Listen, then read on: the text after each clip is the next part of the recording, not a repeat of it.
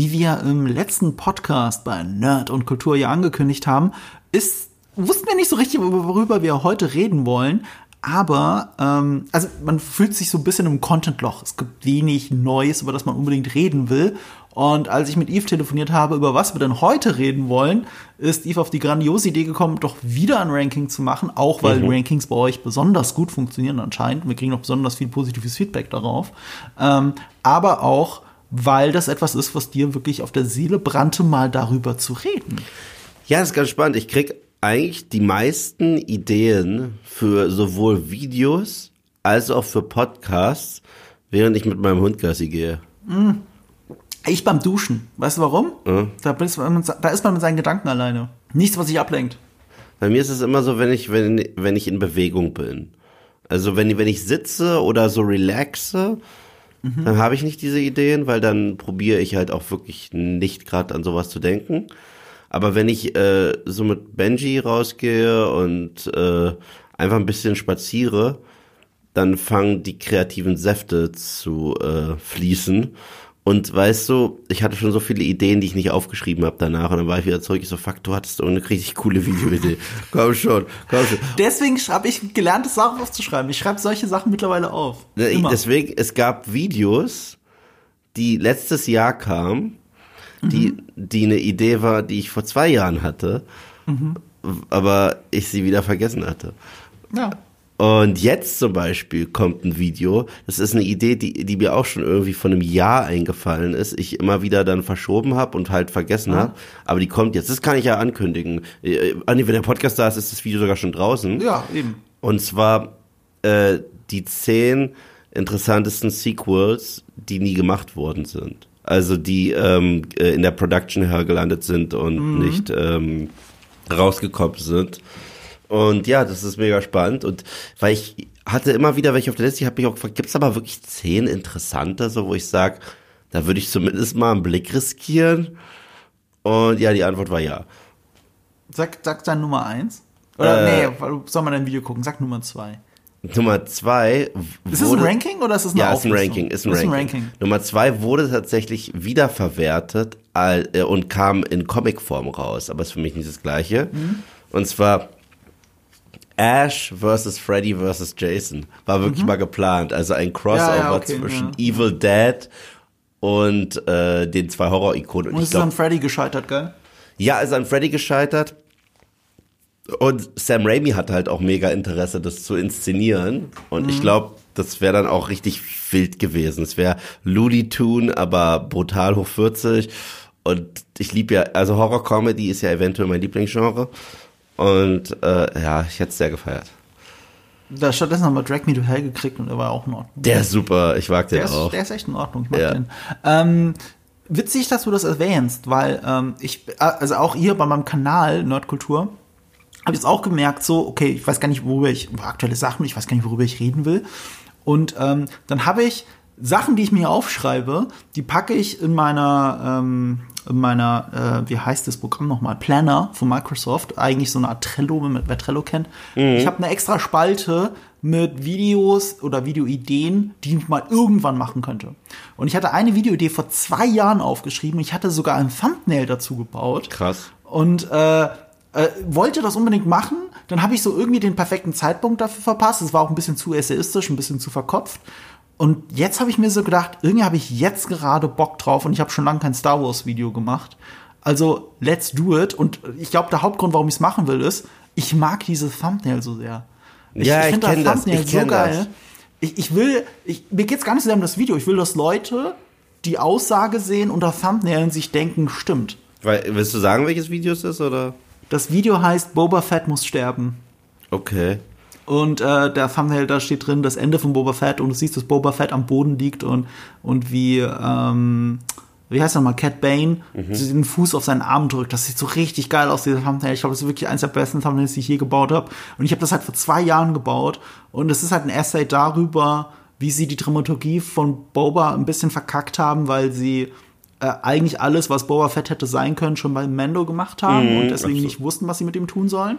Und das, wenn man genau hinschaut, sieht man, dass sie seinen Tod vorbereiten, dass sie vorbereiten, wer sein Schiff kriegt, wer seine rechte Hand wird, äh, wer, wer seine Machtposition übernimmt, wer seine Rüstung kriegt. All das wird alles so vorbereitet. Und ähm, eigentlich wäre jetzt ein guter Zeitpunkt, Boba Fett dann endlich sterben zu lassen, was mir auch in der Seele wehtut, weil Boba Fett allein von der Ikonografie her eine meiner absoluten Lieblingsfiguren in Star Wars ist. Ich habe von keiner anderen Figur in irgendeinem Popkultur-Franchise so viel Merchandise wie von Boba Fett. Weil Boba Fett steht für mich für Star Wars, weißt du, dieses dreckige, Yeah. dieses Unbekannte, dieser Helm. Nicht das, was Boba Fett dann danach wurde, sondern einfach, wofür er immer stand. Einfach, dass der im Hintergrund rumstand. Der steht für mich noch für mehr als für Star Wars. Der steht für mich für die Idee eines Space Westerns.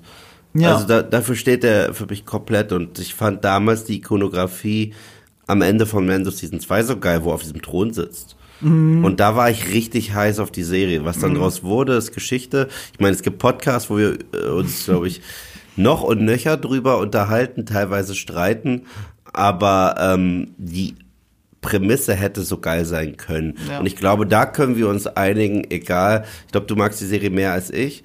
Nee. Aber ich glaube, wir sind ähnlich. ja, also ich. So habe ich in Erinnerung, oder was? Also ich fand's nicht ganz so schlimm wie Nee, du, du aber, nicht aber ganz so ich find's schlecht nicht wie gut. ich. Du fandst es nicht ganz so schlecht wie ich. Ja. Aber äh, wir können uns darauf einigen, dass so oder so sie hätte so viel besser sein können, Ja. slash müssen. Es Ja. recht nach diesem geilen Setup, Mhm. das man da hatte in dieser Post-Credit-Scene mit Jabba's Tempel, wo er übrigens auch zuerst schießt und keine Fragen stellt. Genau. Bis er dann auf einmal rumläuft und Mr. Burns aus der Akte X-Folge ist von Simpsons. Ich bringe euch Liebe. Ich so, what the fuck ist aus dir geworden? So, ist ja nicht mal Zeit vergangen Man, man seitdem. merkt, dass sie nicht wussten, was sie erzählen wollen. Ja. Man merkt es einfach. Und es ist auch so, ich habe sogar einen Interviewausschnitt gefunden von John Favreau, der diese Gangster-Attitüde beschreiben will von Boba Fett Mhm. und der ihn vergleicht mit Don Corleone. Aber gleichzeitig sei er wie Vito Corleone, also Don Corleone Prime, ne, also Respekt und Macht. Gleichzeitig sei er wie Vito Corleone, also wie der junge Don Corleone, als er noch durch die Straßen gelaufen Ja. ist.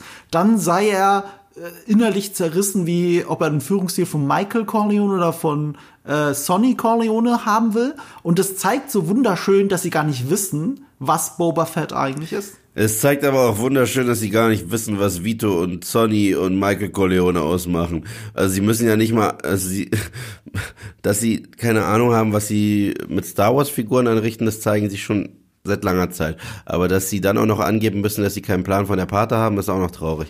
Aber das ist ein anderes Thema. Ja, das ist ein anderes Thema, das wir witzigerweise letztes Mal auch ausgiebig besprochen Ja.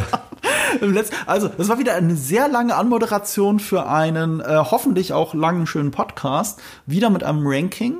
Äh, mit den zehn. Haben wir überhaupt jetzt gesagt, was das Nein, hast du nicht. ist? Hast du nicht? Jetzt war, war denn deine Idee, bevor du mit deinem Hund geredet hast?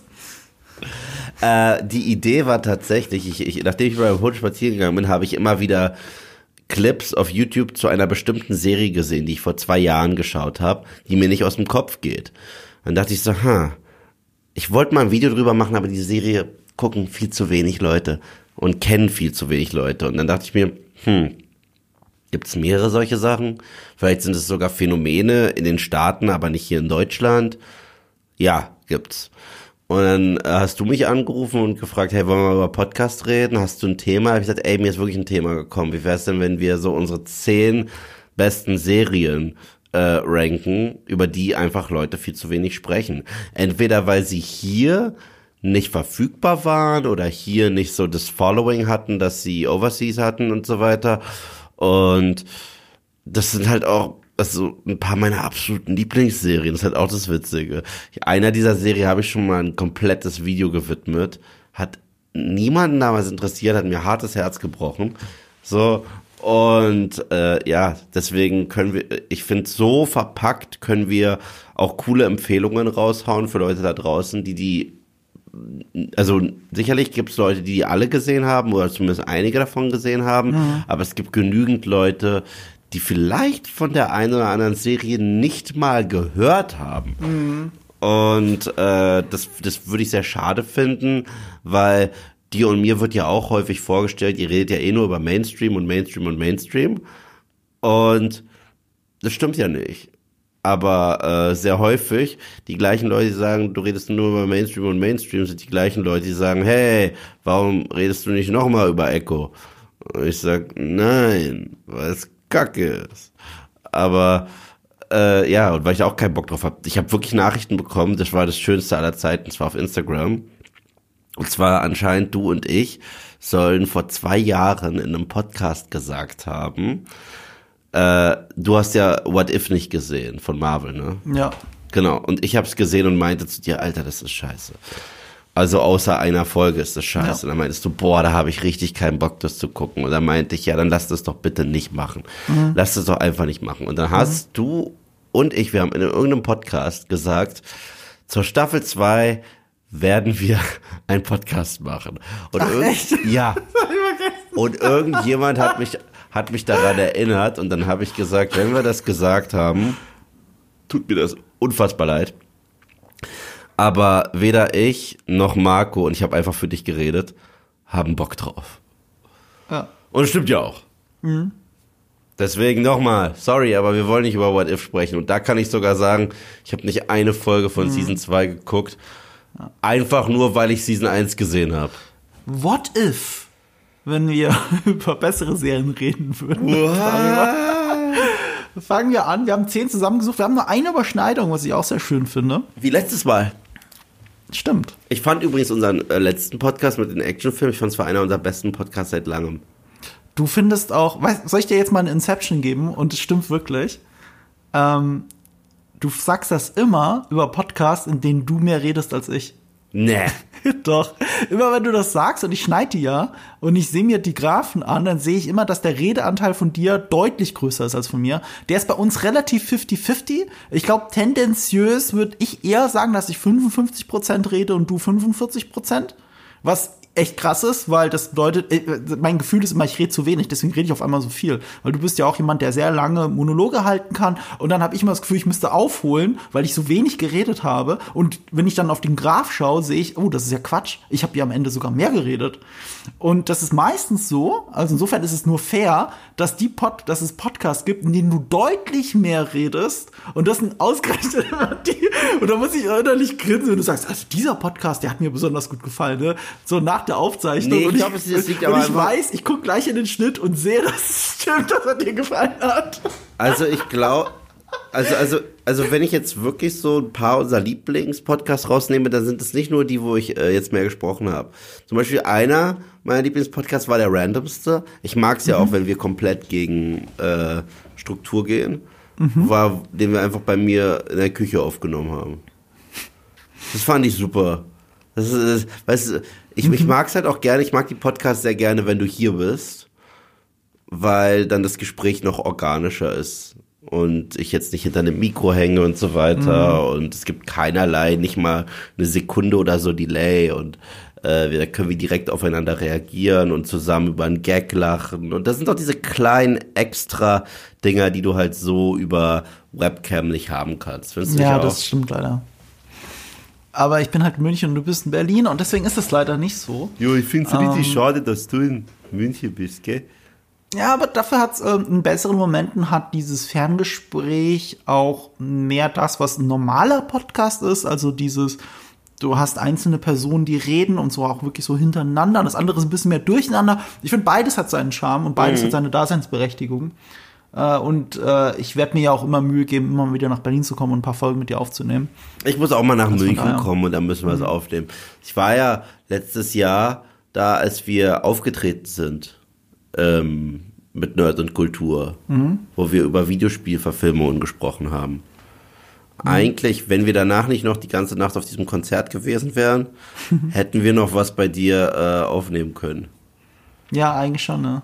Aber das war, das war, ein, das war ein cooler Abend.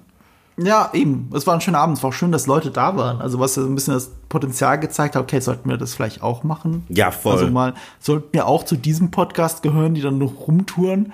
Ja, äh, äh, also, also, also, touren müsste ich jetzt nicht unbedingt, Doch, aber Tourbus. Es stand ja mal im Raum, es in Berlin oder Münchens machen, so dass nur einer von uns beiden zu dem anderen muss und ob man da nicht mal einen Live-Podcast macht. Aber, aber das ist jetzt, äh, äh, Zukunftsmusik. Ich will jetzt Ja. hier nichts versprechen, was wir jetzt im Moment nicht halten können, wobei mir so instant ein paar coole Locations einfallen, wo man das machen könnte. Ja. Äh, aber okay. Ähm, Aber ja, dann bevor wir doch loslegen, Jetzt. Bevor Ah. wir loslegen, Ja, bitte. ähm, zwei Sachen. Das eine ist nochmal zu dem, was du gesagt hast. Ich finde, dieses wilde Durcheinanderreden kompensieren wir gerade sehr gut durch lange Anmoderation. Das haben wir die Super, letzten oder? paar Podcasts gemacht. Ich mag das aber eigentlich. Ich auch. Und äh, das zweite ist, ähm, was ist denn eine Serie, die nicht in so einer Liste vorkommen sollte? Da habe ich mir nicht extra ein paar aufgeschrieben, wo, wo wo ich genau weiß, wenn ich das jetzt nicht sage, dann werden mir Leute das schreiben. Aber ich würde dann sagen, aber, nur mal als Beispiel, Ted Lasso. Ted Lasso ist eine Serie, Apple TV ist in Deutschland nicht verbreitet. In meinem Freundeskreis, die, die es gesehen haben, lieben's. Ich kenne niemanden, der es gesehen hat und nicht liebt. Ähm, aber das ist immer noch ein verschwindend kleiner Teil Deutschlands, wenn du es vergleichst mit Amazon Prime und so weiter. Gleichzeitig ist aber Ted Lasso witzigerweise, und das wusste ich ja nicht und hätte ich nie geglaubt, die meistgestreamte Original-TV-Serie letztes Jahr auf der Welt gewesen. Die Krass. meistgestreamte, und zwar Apple TV. Also in Minuten länger als jedes Original von Netflix oder Prime. Ähm, wie ge- wohlgemerkt Original, weil sowas wie Suits zum Beispiel ist, glaube ich, eine der meistgestreamten Serien auf Netflix, aber kein Netflix Original. Das hat mehr Screentime als Ted Lasso. Wahrscheinlich hat The Office mehr Screentime als Ted Lasso. Aber äh, Originalserie letztes Jahr, neue Originalserie, war Ted Lasso mit Abstand die größte Streaming-Serie der Welt. Und das hat mich auch gewundert. Also das ist keine Nischenserie, die ich hier in so eine Liste packen muss. Oder zum Beispiel in Better Call Saul. Das ist ja immer, ich bin ja immer der Erste, der die ganze Zeit jammert, dass das zu wenig Beachtung kriegt, gerade in Deutschland oder sogar in den USA. Aber die haben halt 53 Emmy-Nominierungen. 53, die kriegt nicht zu wenig Beachtung. Das hat nichts auf dieser Liste verloren. Oder Sopranos, du kennst das ja. Wir sind immer mal wieder im Freundeskreis damit beschäftigt, Leuten zu sagen, ihr müsst endlich Sopranos nachholen, weil es eine der besten Serien aller Zeiten ist, eine der revolutionärsten Serien aller Zeiten. Und klar, es ist in Deutschland ein deutlich kleineres Thema als in den USA, aber auch das, was haben die letzte Staffel sechs Emmys gewonnen oder so? Also, das ist halt, okay, muss ich zugeben, das ist nicht eine Nischenserie, die, die, über die können wir heute nicht reden. Du hast ja vielleicht auch solche Kandidaten. Ich finde, du hast sogar in deiner Liste eine einzige Serie, bei der ich dagegen halten würde, ob die hier reingehört oder nicht, aber man kann sie reinnehmen. Ich verstehe das. Ja, also bei mir ging es auch darum, wie available war sie eigentlich in Deutschland und das auch im Free TV. Das stimmt schon. Ja. Und die eine Serie, die du meinst, die lief mal ganz kurz. Auf Pro 7, glaube ich. Nee. Nicht? Äh, tatsächlich auf äh, MTV oder so oder Was? Viva. Ja, ganz komisch. Und Okay. das zu äh, z- 22 Uhr oder so. Und dann Zu einer Zeit, wo unsere Generation aufgehört hat, TV zu gucken. Genau, und äh, die, die Synchro ist auch fett beschissen.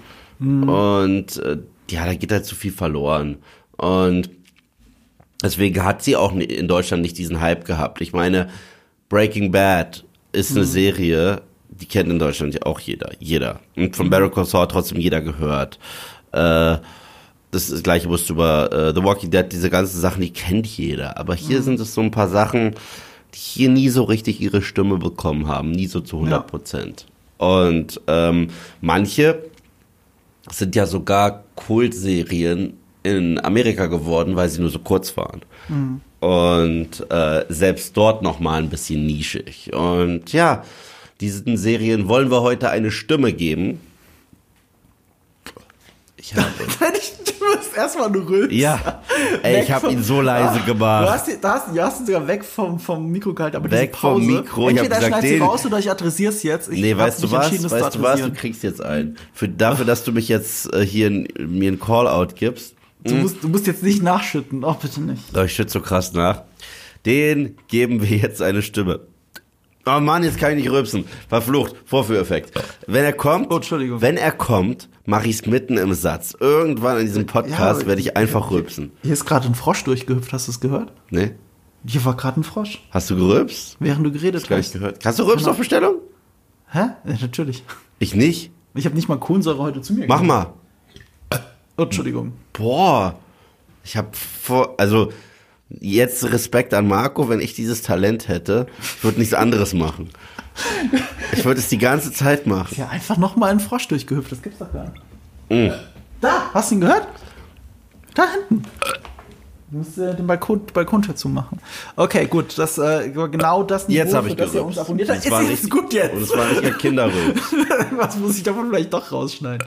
Okay, komm, fangen wir mit deiner Nummer 5 an. Da wird nicht gerülpst. Ich habe von äh, der Serie eine Folge bisher gesehen. Sie ist geil. Sie ist geil, sie ist auf meiner Watchliste. Ich werde sie irgendwann zu Ende schauen. Ich bin aber gerade dabei, Avatar zum Beispiel zu schauen.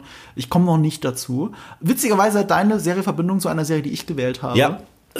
Du hast. Äh, das ist tatsächlich die Serie. Das ist so witzig. Das ist der Grund, warum ich mir Disney Plus geholt habe. Hm.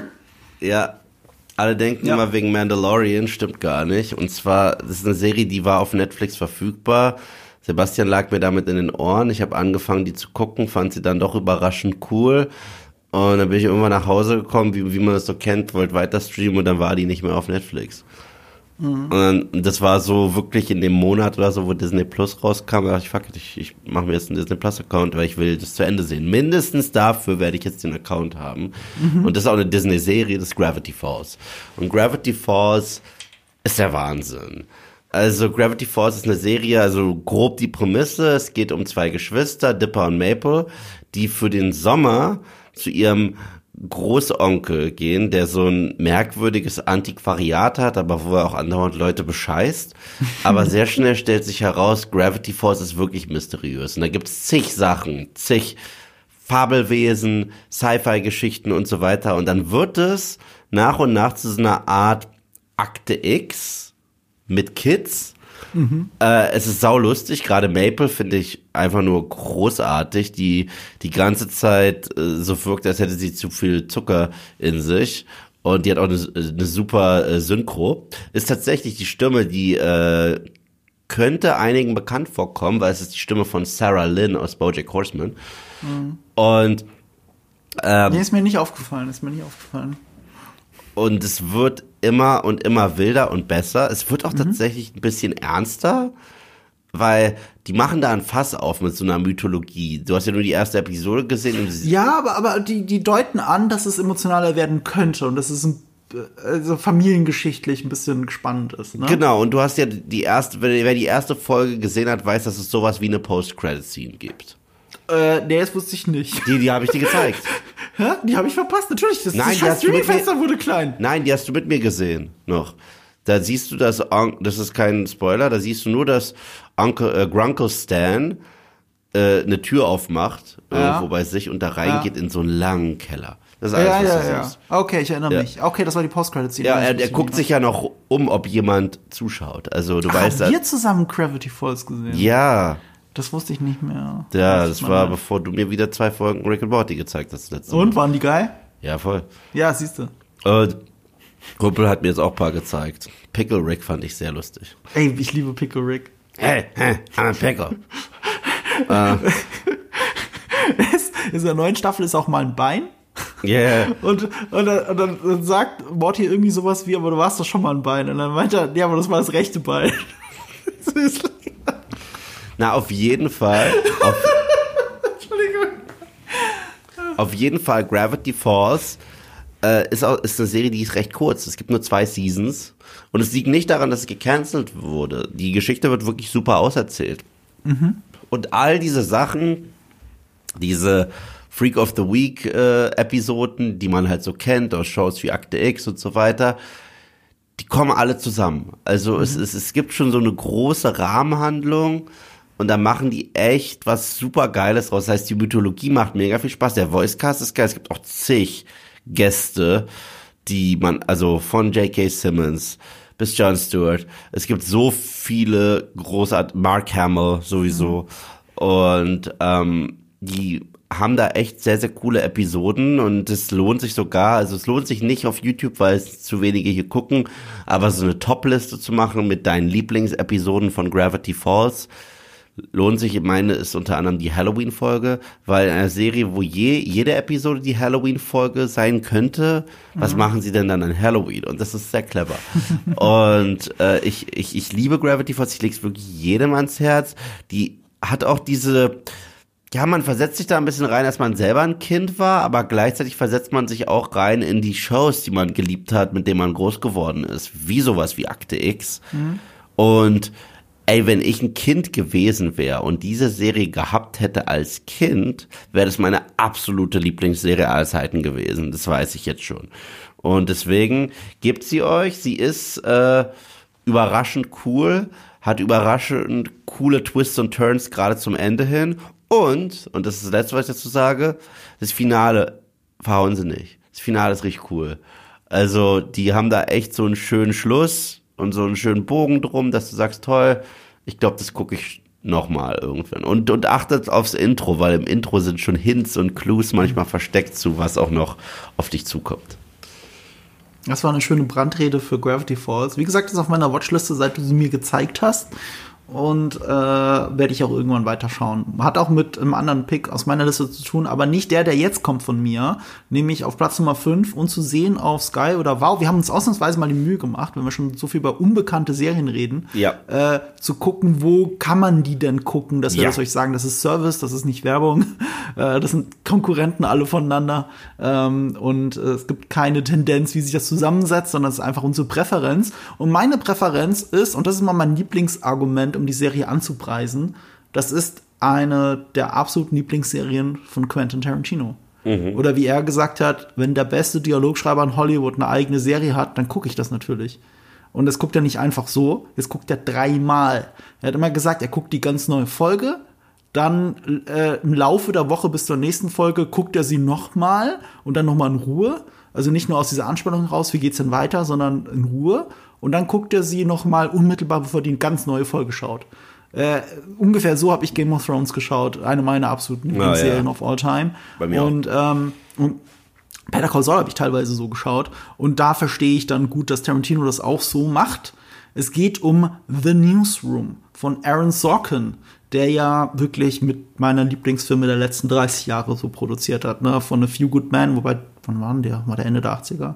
Ist ja egal. Good Man Also, ist, glaube ich, ähm, 90er. Ist der 90er? Ich glaube schon. You So can der, handle die Übergangsphase, Anfang 90er, Ende 80er müsste es sein. Ich sag's Da dir weiß gleich. ich das jetzt echt ausnahmsweise mal nicht. So 91, 92 könnte ich mir schon Few Good. Man ist 92. 92, okay. Äh, eine Frage der Ehre auf Deutsch. Es ist der, das Tom Cruise Gerichtsdrama. Aaron Sorkin ist nämlich äh, ähm, begnadeter Drehbuchautor, hat auch mit, äh, das- mit dem Stück, glaube ich, angefangen. Das war zuerst ein Theaterstück und wurde dann zu diesem Film, hat aber in den letzten Jahren so Sachen rausgehauen wie Social Network, wie äh, Moneyball. Zwei meiner Favoriten. Ähm, ich mag auch die, die kleineren Filme, die keiner kennt, wie Krieg des Charlie Wilson mit äh, Philip Seymour Hoffman und äh, Tom Hanks. Ähm, solche Sachen. Ich bin schon immer ein Fan seiner, seiner Schreibe, seiner Dialoge. Ähm, und The Newsroom ist genau das als Serie. Er, er hat ja auch West Wing gemacht, das hat ja viele Fans. Ist auch von ihm, auch sehr politisch, weil er sehr ein politischer Mensch ist, offensichtlich sehr linksliberal angehaucht. Ähm, aber gut, wer ist das nicht in Hollywood?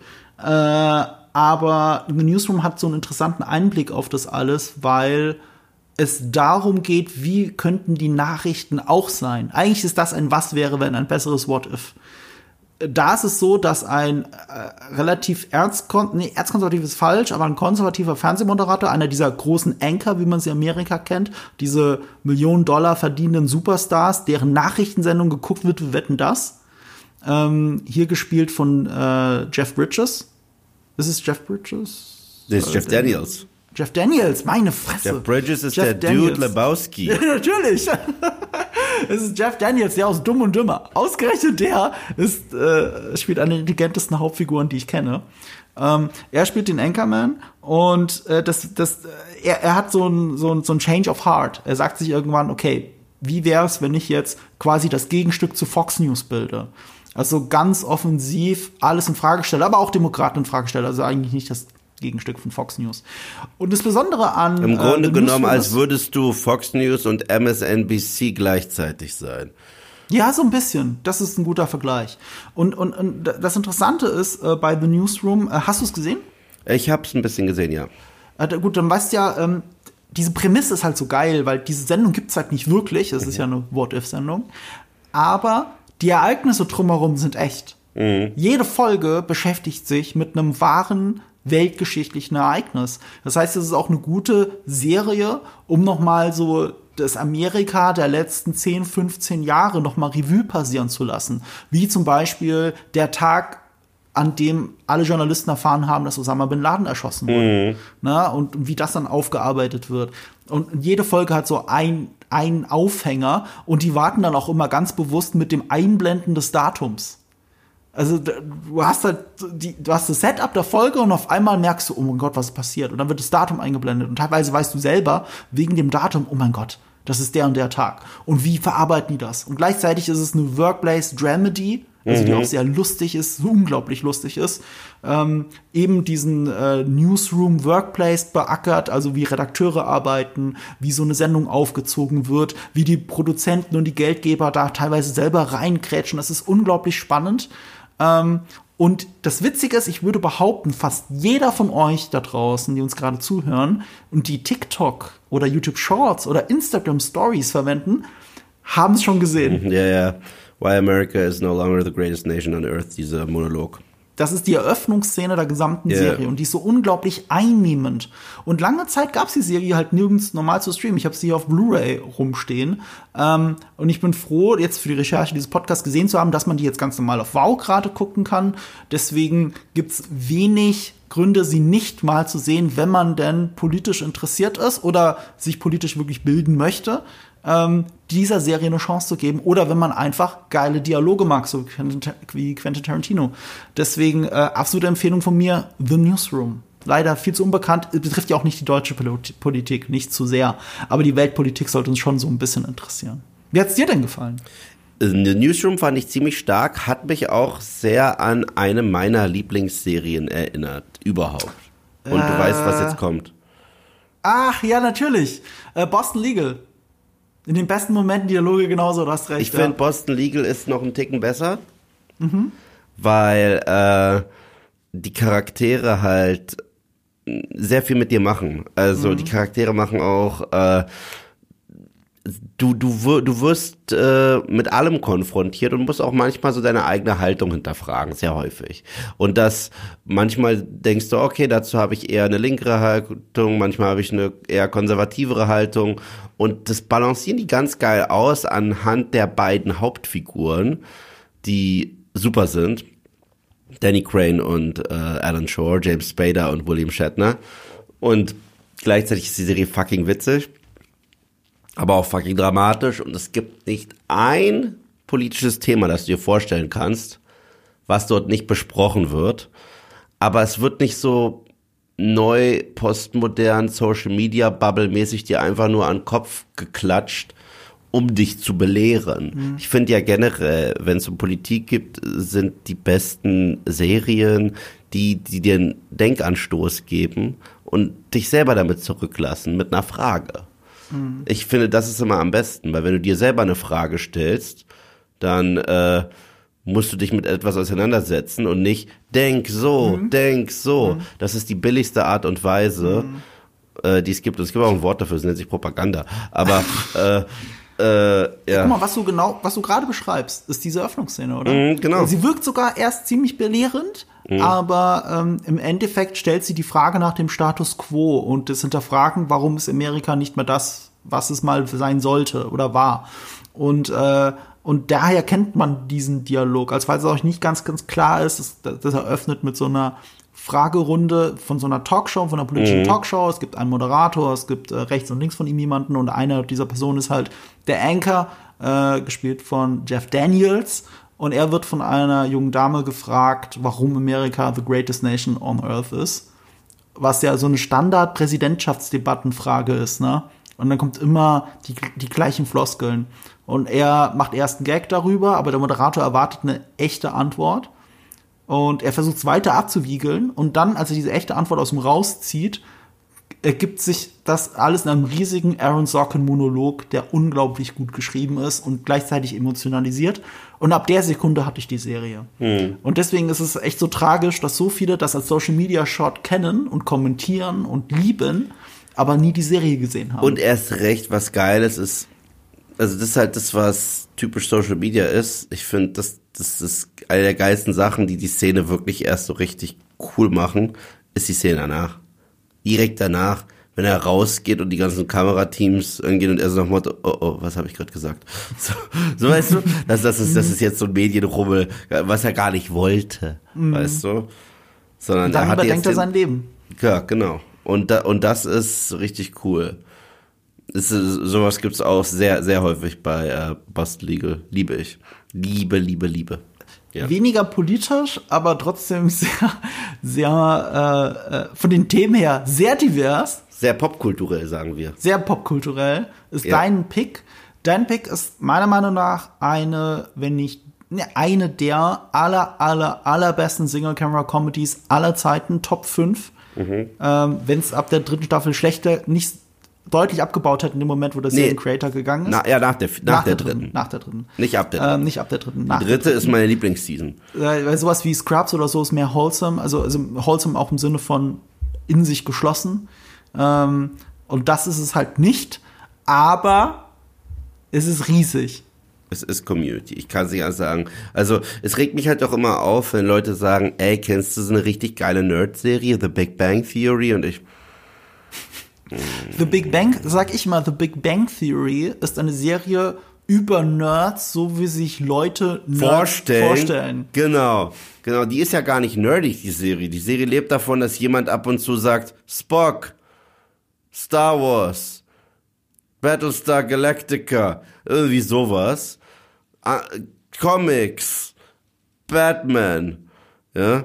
Und es ist so, das ist so plump und ansonsten mhm. ist es halt so jedes Nerd-Klischee, nur dass sie diesmal ein bisschen sympathischer sind und da natürlich eine Love Story, Will They, Won't They drin ist und fertig. Mhm. Und der Cast ist ganz nett. Community ist eine nerdy Serie von der Thematik und der Inszenierung und der Art und Weise, wie sie mit Genre spielen. Und das ist richtig geil. Äh, selbst die erste Episode ist ja eine Hommage an The Breakfast Club. The Breakfast ja. Club ist einer der besten 80s-Filme aller Zeiten. Ja. Und wenn man genau hinhört, spielt auch am Ende der ersten Folge äh, eine abgeänderte Version von Don't You Forget About Me, weil es ein Song war, der bewusst für eine abgeänderte Version. Ja, ja, nee, nicht nicht die Originalversion. Die Originalversion ja, spielen eben, sie ich mich dran erinnern. Die Originalversion spielen sie noch mal in der vierten Season mhm. äh, in so einer Flashback Episode, wo sich herausstellt, dass sie sich schon früher mal alle gesehen haben in der Origin Story. Das ist eine der wenigen Season 4 guten Episoden. Ja. Äh, und ähm, ja, also das Konzept, falls ihr es wirklich kennt, und ich, da muss ich auch wirklich sagen, die lief mal irgendwo, ich weiß nicht mehr wo, auf Six oder so, aber und auch kurz auf Pro7, aber ganz früh. Und ja, das habe ich doch gesagt. Du hast gesagt auf MTV. Nein, ich meinte mit MTV einen anderen Platz auf der Liste. Ich meinte mit MTV einen anderen Platz auf der Liste. Da haben wir aneinander Ah, okay, deswegen haben wir aneinander vorbeigeredet. Ja, ich wusste doch, dass es auf äh, Pro7 lief. Aber die Synchro ist so grottig. Und ich muss sagen, ja, ich gucke eh alles in OV, aber ich finde, Comedy leidet am meisten darunter. Leidet wirklich am meisten darunter, weil Comedy ist Timing. Und du brauchst dieses Comedic Timing, das dieser Cast mit sich bringt. Und das ist für mich auch so ein bisschen das Friends-Phänomen. Und zwar, wir haben sieben Hauptcharaktere, die auch später den Namen Green Day of Seven kriegen. Mhm. Und selbst wenn du so deine Favorites und Nicht-Favorites hast, sobald du anfängst, jemanden aus dieser Gruppe rauszunehmen, egal wen, ist die Dynamik kaputt. Und das ist so auch mhm. der Fluch der späteren Seasons. Nicht nur, weil auch genau. Showrunner den Harmon zwischendurch äh, die Show verlassen hat, aber auch seine Rückkehr konnte das nicht retten, weil die Dynamik dieser Figuren, davon lebt Comedy. Du kannst Seinfeld nicht machen ohne Elaine Kramer, George mhm. oder Jerry. Es geht nicht. Ja. Ja. Und ähm, das sind solche Misfits, die unterschiedlicher nicht sein könnten. Wir haben da den sleazy äh, Anwalt. Wir müssen ein bisschen bei der Prämisse, glaube ich, schon ansetzen, weil das ist ja auch kein deutsches Konzept, ein Community College. Also warum heißt die Serie Community? Ja, ja, also, also die ist sehr witzig. Also Jeff Winger war ein Anwalt, der richtig gut und sleazy war. Und äh, es hat sich rausgestellt, dass er aber eigentlich seine Lizenz, das ist auch ein Gag, den kannst du nicht äh, in, in, Deutsch bringen, weil der macht da gar keinen Sinn. Mhm. Seine Lizenz war nicht von der Columbia, sondern aus Columbia. Also, also in Kolumbien hat er die Und gekauft. Wem sagt er das übrigens? Oliver, ähm, wie heißt er nochmal? J äh, John Oliver. John Oliver. Ja. John Oliver hatte in den ersten zwei Seasons, glaube ich, sogar. Also in den ersten hauptsächlich, aber ich glaube in der zweiten kam auch nochmal Ja, und dann kommt er der fünften wieder. In der fünften war es dann noch. In der fünften kommt er wieder. Also in den ersten zwei hat er sehr viele Gastauftritte, der dritten Ja, genau. fehlt er komplett, in der vierten glaube ich auch. Fünften ist er wieder am Start, sogar sehr häufig. Aber ähm, ja, äh, und jetzt geht er dahin, wo du hingehst, wenn du Geld sparen willst und äh, aber schnell deine Lizenz haben willst, und das ist Community College. Und da musst du halt zig äh, auch andere Kurse belegen und das ist ganz witzig, weil ich war ja an einem College. Ich habe mich da manchmal krass dran erinnert, weil ich musste auch in meinem Studium so viele Kurse nehmen, die nichts mit meinem Studium zu tun hatten. Das war sehr witzig. Und er ist dann halt im Spanish Class unterrichtet von Senior Chang, ja, Den alle kennen aus. aus Hangover als Mr. Chow. Der als Spanischlehrer, das allein ist genial. Senior Chang. Senior Chang ist mega, ja. Und da gibt's eine Blondine, Die die, er kennt halt- auch deswegen jeder übrigens. Hä? I'll allow it. Ja, Zum Beispiel. Wenn er da sitzt mit seinem Sombrero und sagt, I'll allow it. ja. Und äh, Oder den, da, den hier macht. ja, ja, es gibt so viele. Also dieses ganz kleine und diese Augen zu kneifen und ja, das gibt's auch. Was du gerade angedeutet hast, pantomimisch, wir jetzt aber hier nicht ausrufen. Ja, und ähm, da gibt's eine Blondine, die er heiß findet, die heißt Britta. Und er, äh, und er ist mit der im äh, Spanish Class, also erzählt er ihr einfach, er ist ein Spanisch-Tutor, was eine Lüge ist, und, weil er einfach Alleinzeit mit ihr haben will, aber sie bringt eine ganze Study Group mit. Und das ist die Grundprämisse. Und jetzt müssen diese Misfits irgendwie doch zusammenfinden. Und die könnten halt unterschiedliche sein. Also Jeff und Britta habe ich erwähnt. Dann gibt es Abed. Das ist der Film-Nerd. Der sieht alles wie eine Serie. Der hat auch immer Metadialoge.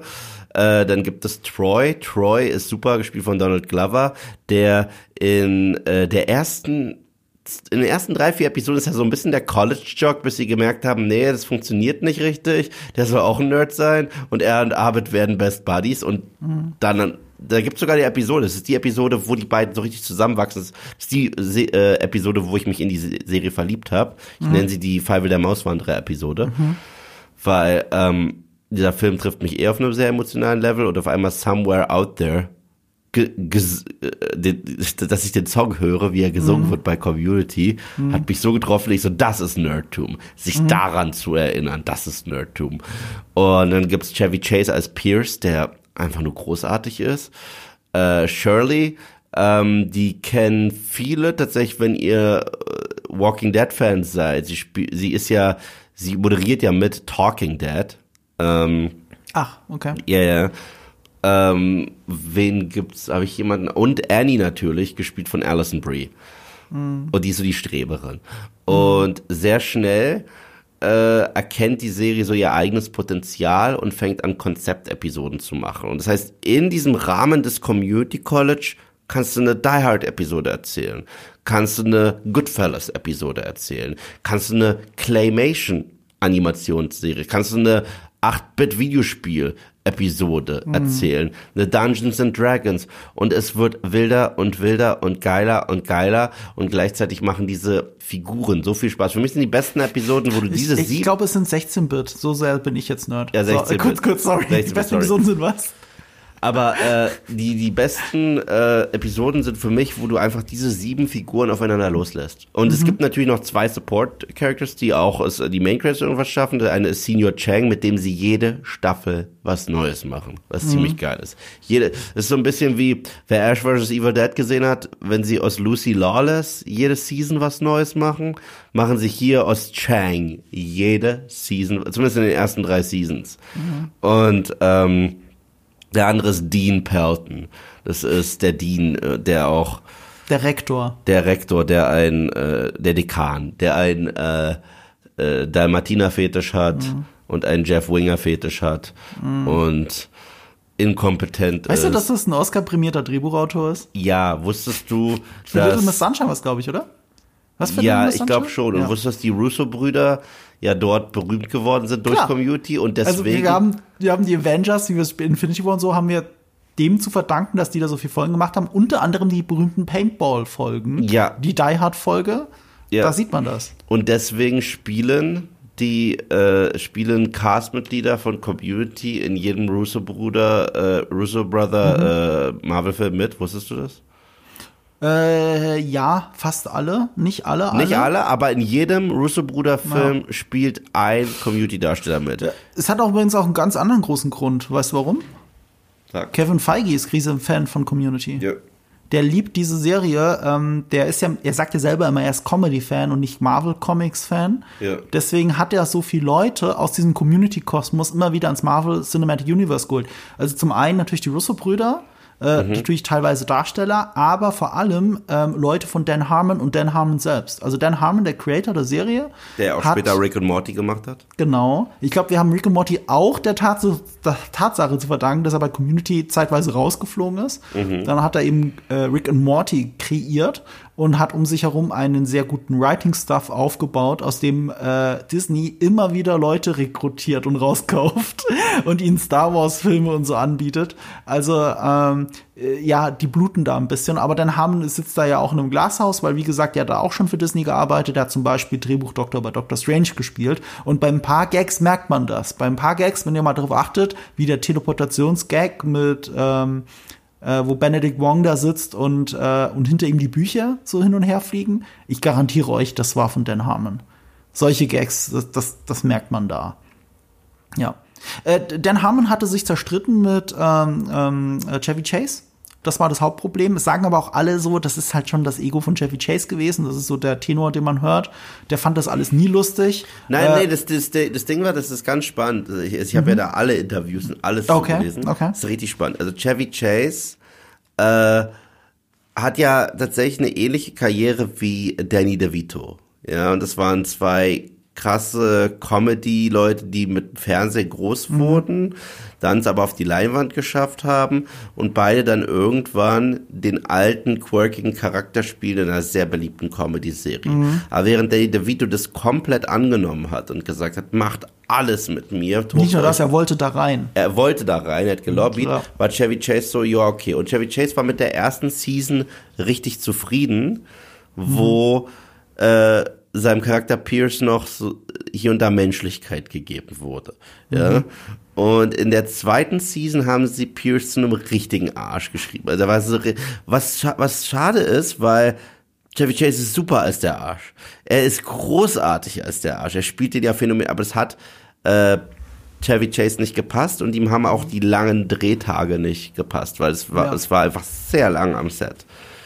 Und in der dritten Season haben sie ihn dann wieder so ein bisschen rehabilitiert, aber da spielt er auch nicht in jeder Episode mit, mhm. aber fast in jeder. Aber manchmal gibt es Episoden, wo er wirklich nur kurz Screentime hat.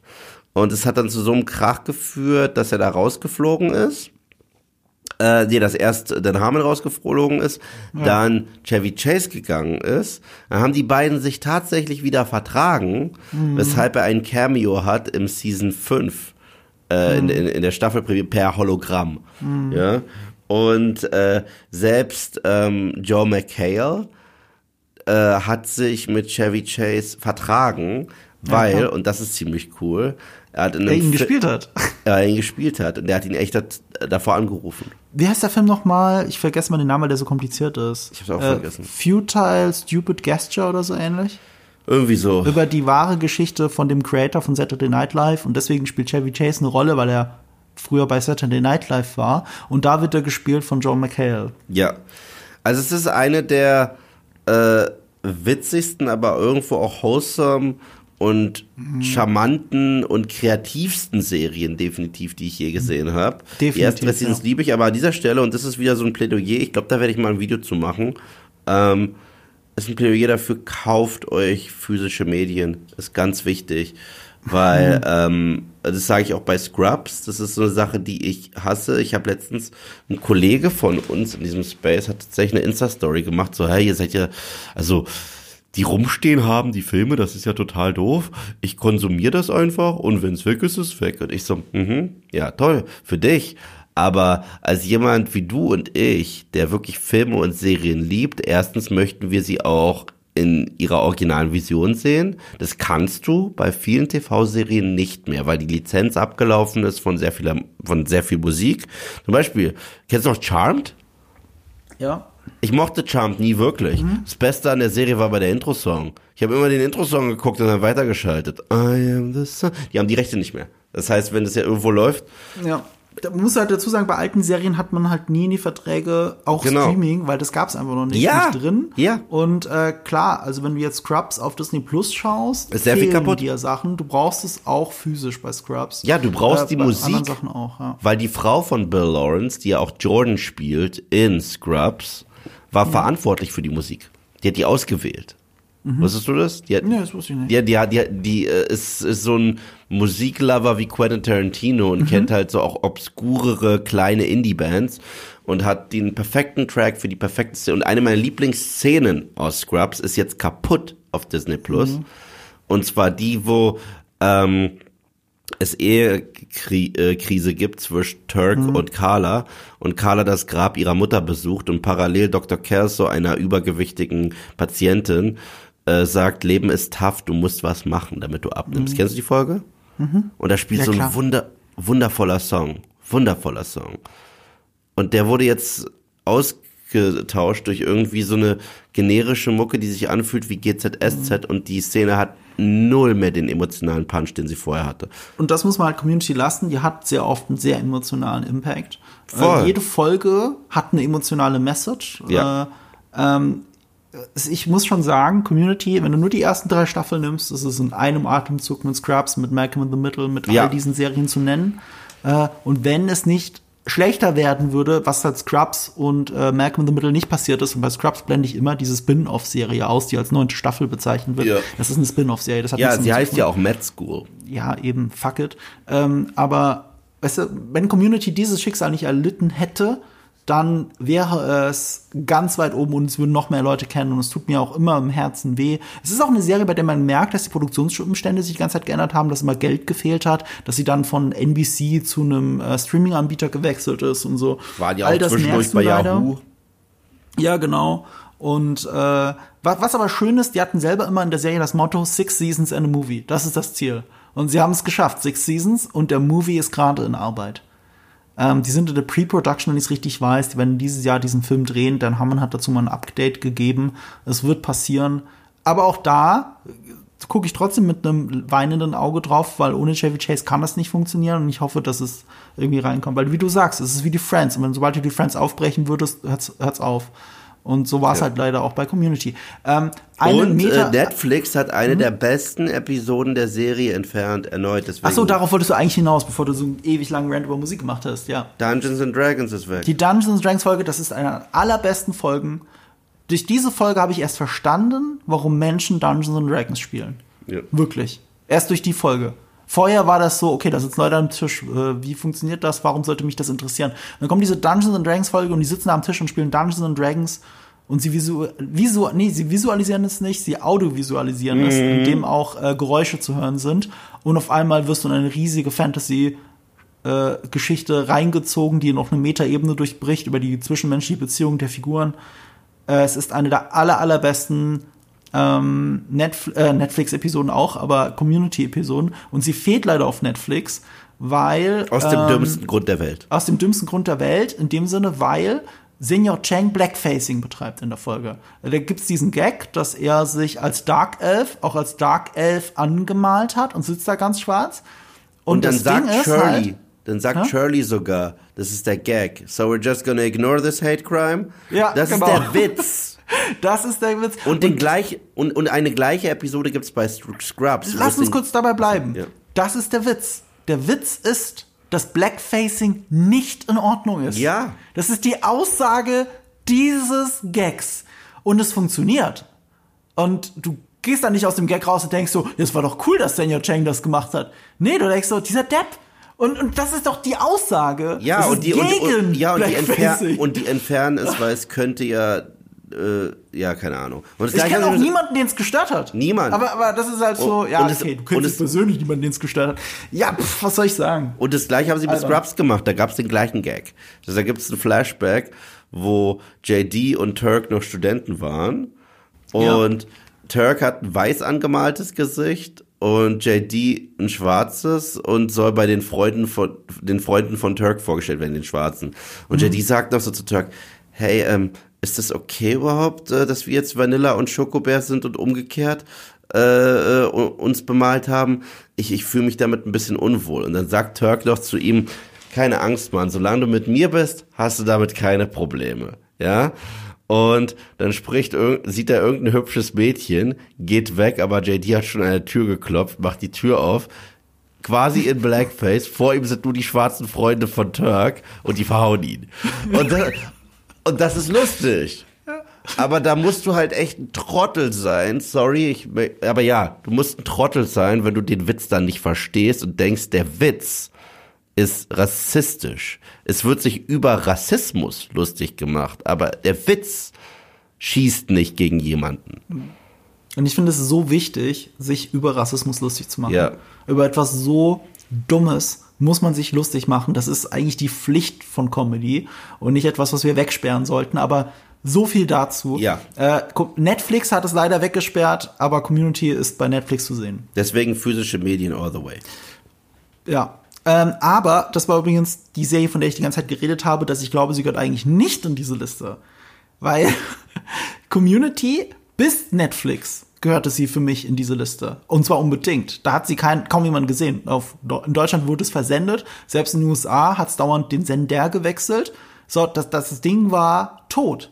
Aber, und das ist jetzt die Ironie daran, in der Pandemie wurde das zu einer der meistgestreamten Netflix-Serien weltweit. Auch in Deutschland. Selbst in Deutschland war die die lange Zeit in den Top 10 der meistgestreamten Serien.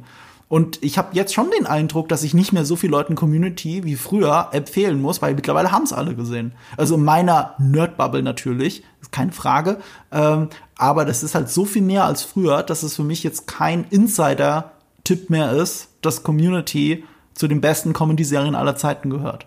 Zumal, wir haben es ja selber schon gesagt, Memes aus Community findest du überall. Ja. Also ich glaube, sie gehört nicht unbedingt rein, aber ich bin froh, dass du sie drin hast, weil vielleicht erreichen wir jetzt auch den letzten, endlich, sich das anzuschauen. Eine Metasache möchte ich noch erzählen, bevor wir jetzt endlich zur nächsten Serie gehen. Weil wir damit jetzt viel länger geredet haben, als ich wollte. Äh, und zwar ähm, Dan Harmon. Weißt du, worauf Community basiert? Seine Zeit am Community College? Seine Zeit am Community College. Ja. Äh, also die meisten Figuren, auch der windige Anwalt und so, basieren auf Menschen, denen er wirklich begegnet ist. Und Was ja ich sehr mag Lawrence-mäßig ist. Hä? Was ja sehr Bill Lawrence-mäßig ist. Ja, stimmt, weil, weil JD äh, sein, sein Mitbewohner war, also der Arzt, der Assistenzarzt, der einen besten Freund hatte namens Turk. äh, genau, das ist genau wie bei Bill Lawrence. Äh, die besten Geschichten haben immer so einen wahren Kern und so ist es auch bei Community. Und eigentlich ist Abed mehr oder weniger Dan Harmon. Ja. Das ist er selbst. Äh, er saß da als Filmnerd und wusste nichts mit seinem Leben anzufangen und musste seinen Vater davon überzeugen, dass es doch ziemlich der richtige Weg ist. Und, äh, und hat diese Konstellation, die sich im Community College äh, ergeben hat, angeschaut und hat daraus Jahre später eine Serie gemacht. Ähm, deswegen Community ist auch ein bisschen autobiografisch und das ist eigentlich, das macht dieses, das, dieses echte Nerdherz, das da drin steckt, das scheint dann dadurch, auch in der Person von Arbeit. Und das ist deswegen jetzt auch eine perfekte Überleitung zu meiner Nummer vier, weil Abed, also der Darsteller, äh, dessen Namen mir jetzt leider empfallen ist, Danny Pudi. Danny Pudi. Danny Pudi spielt in meiner neuen Serie, die ich jetzt hier wähle, äh, mit. Die findet ihr auf Disney Plus. Die hast du noch gar nicht gesehen, glaube Nee. ich, ne? Und das ist ein Hügel, auf dem ich sterben werde. Und da werden mich jetzt viele anfeinden, die es aber noch nie gesehen haben. Das neue DuckTales ist drei Millionen Mal besser als das alte DuckTales. Auf diesem Hügel bin ich bereit zu sterben. DuckTales, die Serie, mit der ich auch aufgewachsen bin, die auch eine meiner Lieblingsserien als Kind war, ähm, die ein unglaublich tolles Intro hat. Und ich behaupte bis heute, das Intro ist das Beste an der Serie. Ja, ich war nie, ich war nie ein großer DuckTales-Fan. Ich Ja. habe immer das Intro-Lied gelie äh, geliebt. Da gibt's auch nicht so viel Fan von zu sein. Dagobert ist eine tolle Figur, aber Dagobert ist in den Comics vor allem eine tolle Figur, vor allem von Don Rosa.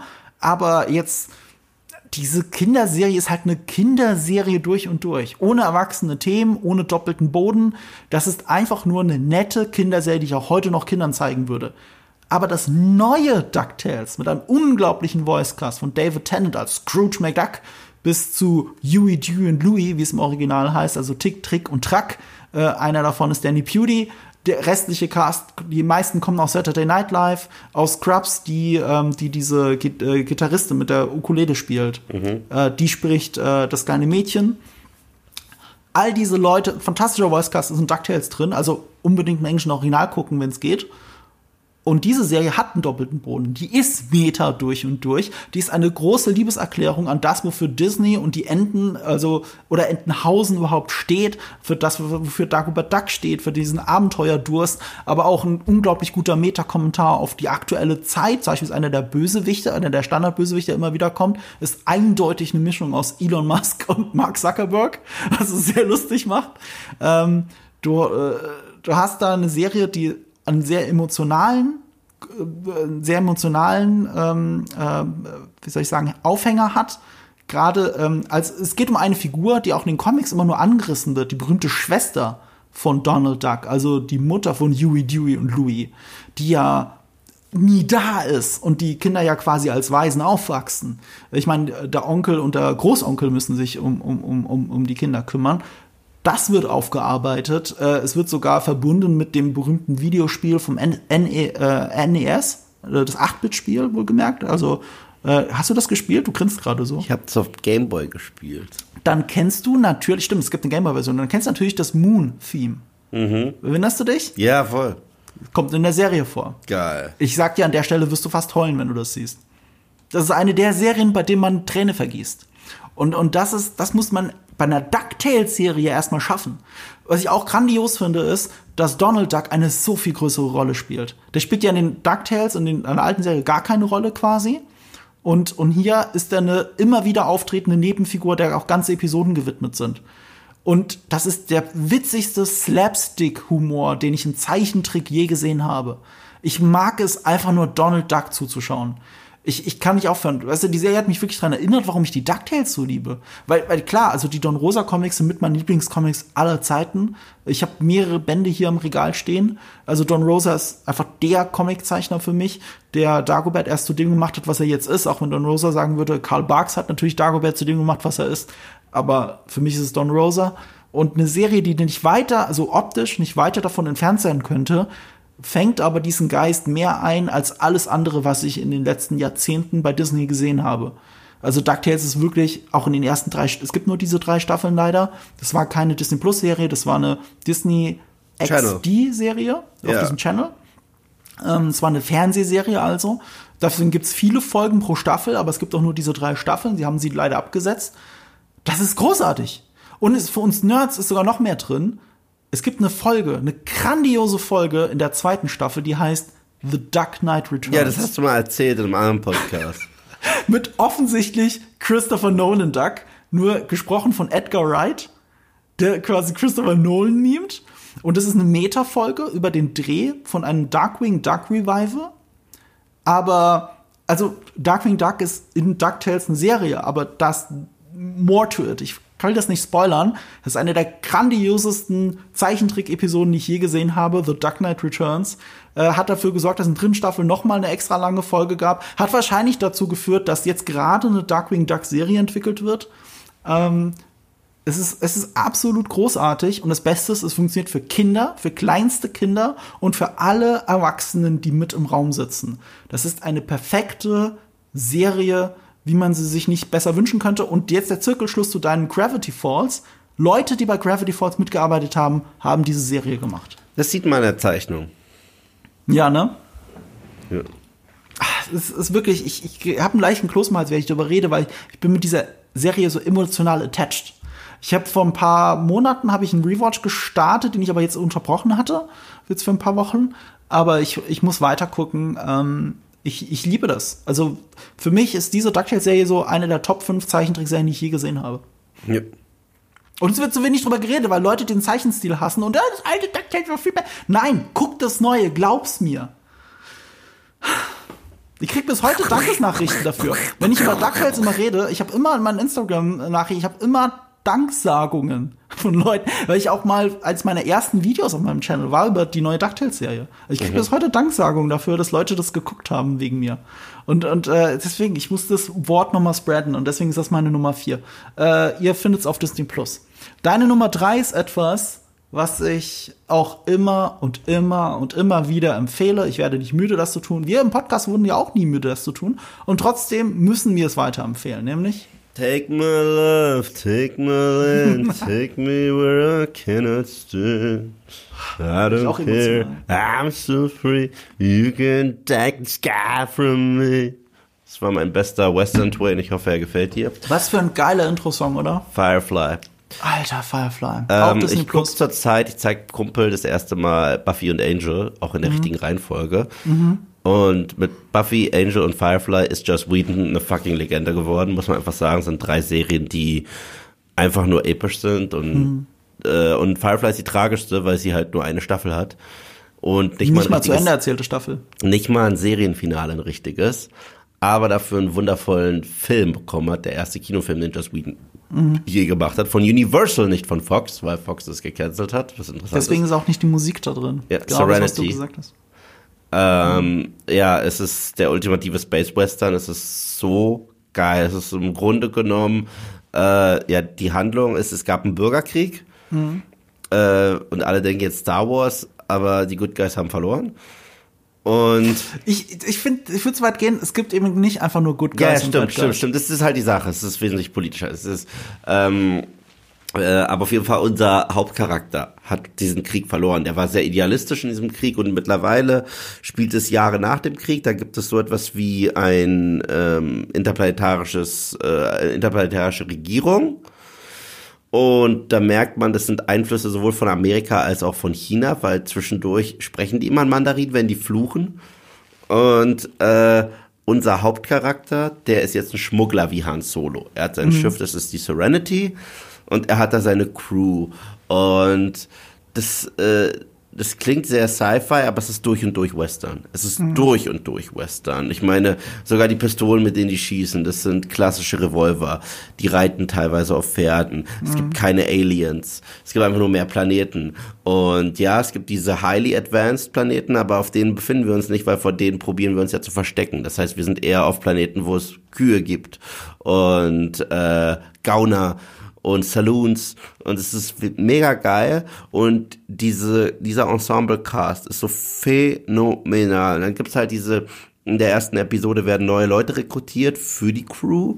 Mhm. Äh, ein, äh, ein, ein Priester, mhm. ähm, Shepherd Book, äh, der so ein bisschen die Stimme der Vernunft an Bord ist äh, äh, auch ein Geschwisterpaar Simon und River Tam. Und River Tam ist so ein bisschen das große Mysterium mhm. dieser Serie, weil diese Alliances hinter ihr her und was es damit auf sich hat, das wird sich so nach und nach klären, erst recht im Kinofilm.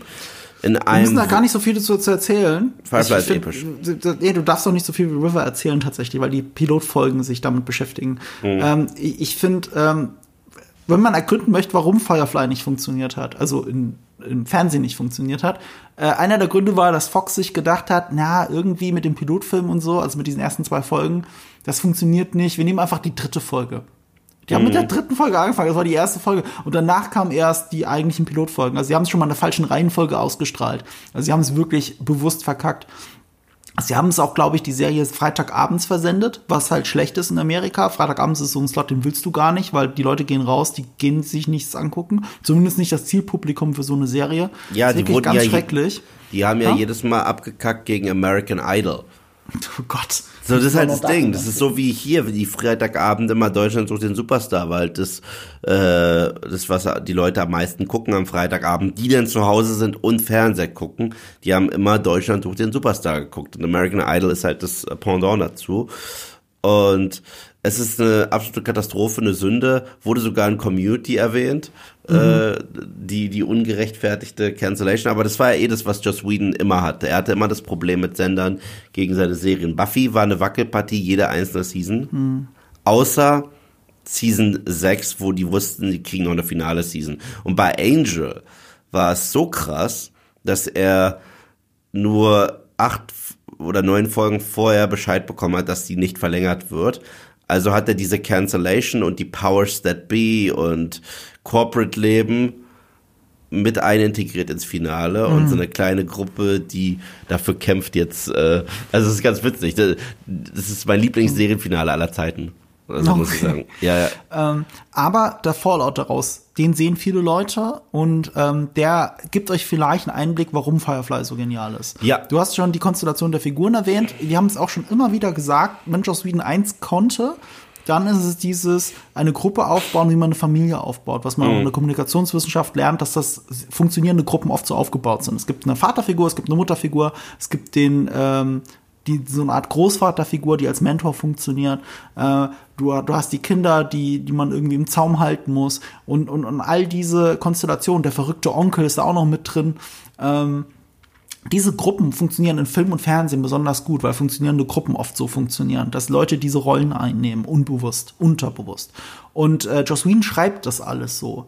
Deswegen mhm. ist auch Avengers der erste, wie er ist, weil Joss Whedon das einfach übernommen hat, was er ja. Buffy, Angel und Firefly gemacht hat, hat er einfach mit Avengers gemacht. Und wenn er das in Avengers nicht gemacht hätte, ich behaupte bis heute, wenn jemand anderes Avengers gemacht hätte, dann wäre das MCU nicht das, was es heute oder zumindest zeitweise war ohne einen Joss Whedon, der eben das gemacht hat. Der aber dann auch irgendwann mit Kevin Feige geclasht ist und deswegen auch nicht mehr dabei war. Und mit Warner auch, aber äh, der hat einfach ein Gefühl für Ensemble-Casts und er hat ein Gefühl für Genre mhm. und er hat sich ja immer häufiger ausgetobt und geschaut, wie albern kann ich werden, aber auch wie ernst kann ich werden, wie tragisch kann ich werden.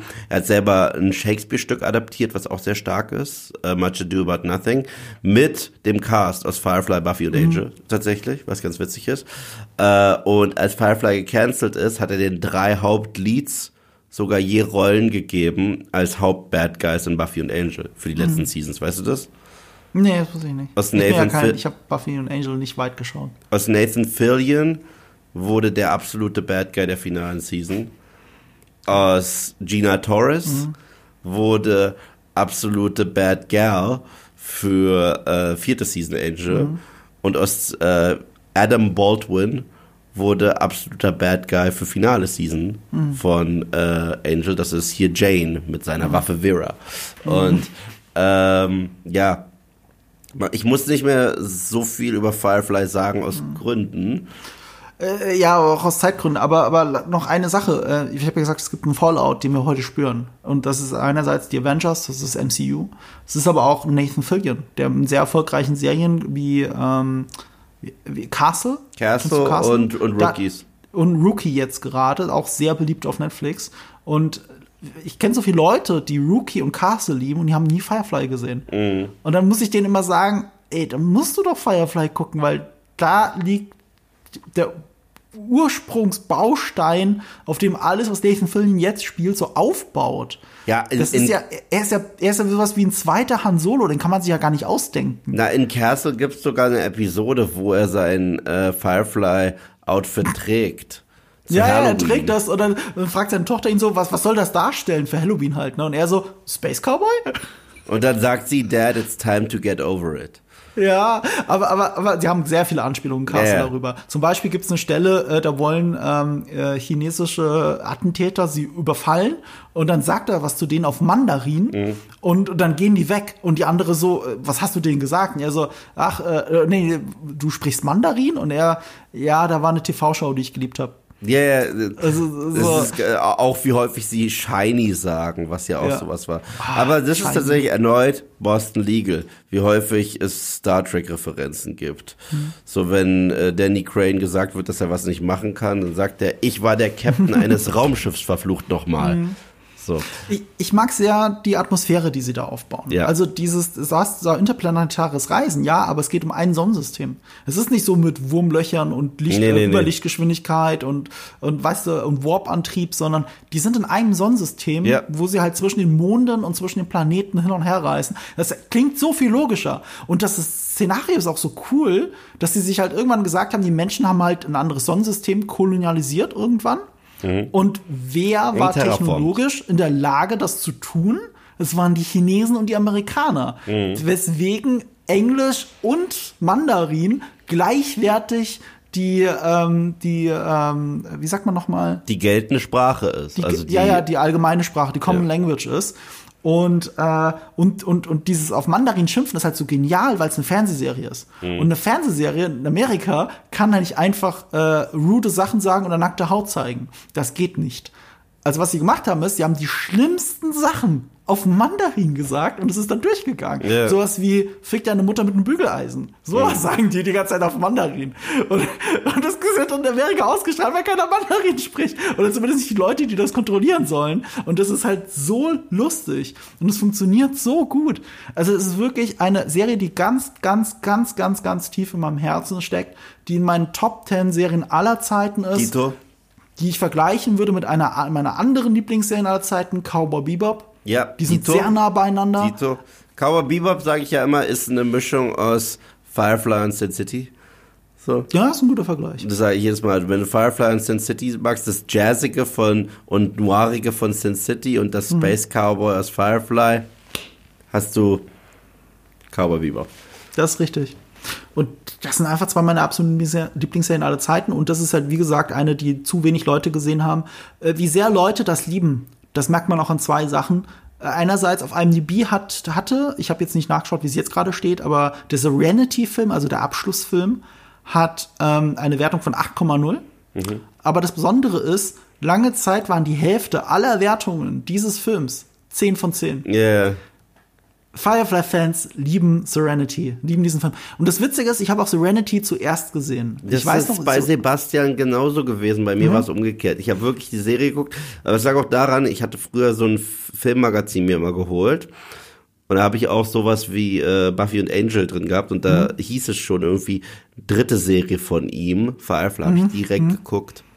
Und dann war die ja, nee, ist mir gecancelt. vorbeigegangen, ist ja mir vorbeigegangen. Und äh, ich kannte es auch nur vom Hörensagen und dann habe ich Serenity gesehen und äh, Serenity fand ich nett, also ziemlich gut, aber das war's. Und dann habe ich die Serie gesehen und die habe ich halt geliebt. Ich habe die so geliebt, ich habe die sogar direkt nochmal geschaut. Ich war so verliebt in Firefly, als ich das zum ersten Mal gesehen habe, auch von einem äh, meinem besten Freund empfohlen bekommen, war ich wirklich so, ich guck das jetzt nochmal. Ich kann dieses Loch nicht mit einer anderen Serie füllen. Ich habe gerade so ein großes Loch in meinem Herzen, weil diese Serie gerade zu Ende ist. Ich muss es einfach nochmal gucken. Dann habe ich das gemacht und danach habe ich nochmal Serenity gesehen. Und der Film und ist dadurch dann so fand viel ich besser. Serenity super geil. Der Film ist dadurch so viel besser. Ja, also das ist halt, also selbst wenn ihr Serenity gesehen habt und sagt, äh, hä, warum? Wenn man eine größere Verbindung zu diesen Charakteren hat, ist der Film Ein perfekter Abschluss. unglaublich gut gemacht. Und ein perfekter Abschluss. Ein perfekter Abschluss. Und, ähm, und, und sie durften zwar die Melodie nicht verwenden, aber das liebe ich mehr als jede After-Credit-Scene, die ich je gesehen habe. Hast du den Film mal bis zum Ende laufen lassen? Nee. Du, also der Score ist ja sehr geil im Mhm. Film auch, finde ich. Die ist dann, der ist dann östlicher angehaucht, Yeah. während der Score in der Serie westlicher war. Yeah. Aber beides gehört ja zusammen, wie wir etabliert haben. Yeah. Die hatten halt nicht die Rechte. Mhm. Ich weiß nicht, wie sie es gemacht haben, aber als wenn die Credits durchgelaufen sind, kommt das Firefly-Theme nochmal, aber nur instrumental und ist nur mit einer Gitarre gezupft. Aber und das weißt, ist so geil. aber weißt du, wer es geschrieben hat, das Theme? Äh, ich, ich dachte, der, der Sänger. Nee, Joss Whedon selbst. Ah, Echt? Ja, ja. Das ist so schön. Das ist so schön, auch im Text natürlich, auch wie es passt. Aber wenn das halt am Ende der Credits erstrahlt, also ich sage dir, du kriegst Gänsehaut und wirst emotional. Einfach nur ganz leise gezupft mit der Gitarre und es verstummt dann für immer. Dann ist Firefly zu Ende erzählt. Ganz zu Ende erzählt ist es nicht. Es gibt ja Comics, die auch Joss Whedon mitgeschrieben Die sind hat. sogar Die habe ich selber gut. noch nicht gelesen. Die sind gut. Muss ich noch. Ich habe sogar zwei. ich habe mir zwei gekauft, schon vor Jahren. Ich habe sie aber nie gelesen. Ich habe sie immer noch im Regal stehen. Muss ich mal machen. Also Firefly, da werde ich emotional. Das ist eine meiner absoluten Lieblingsserien ever. Und äh, also man kann nicht auch Star Wars-Fan sein, ohne Firefly zu mögen, wenn man es mal gesehen hat. Ja. Das kann mir keiner erzählen. Ja. Jetzt kommen wir zu deiner Nummer drei und ich habe nur eine Frage. Ja. Do you wanna taste it?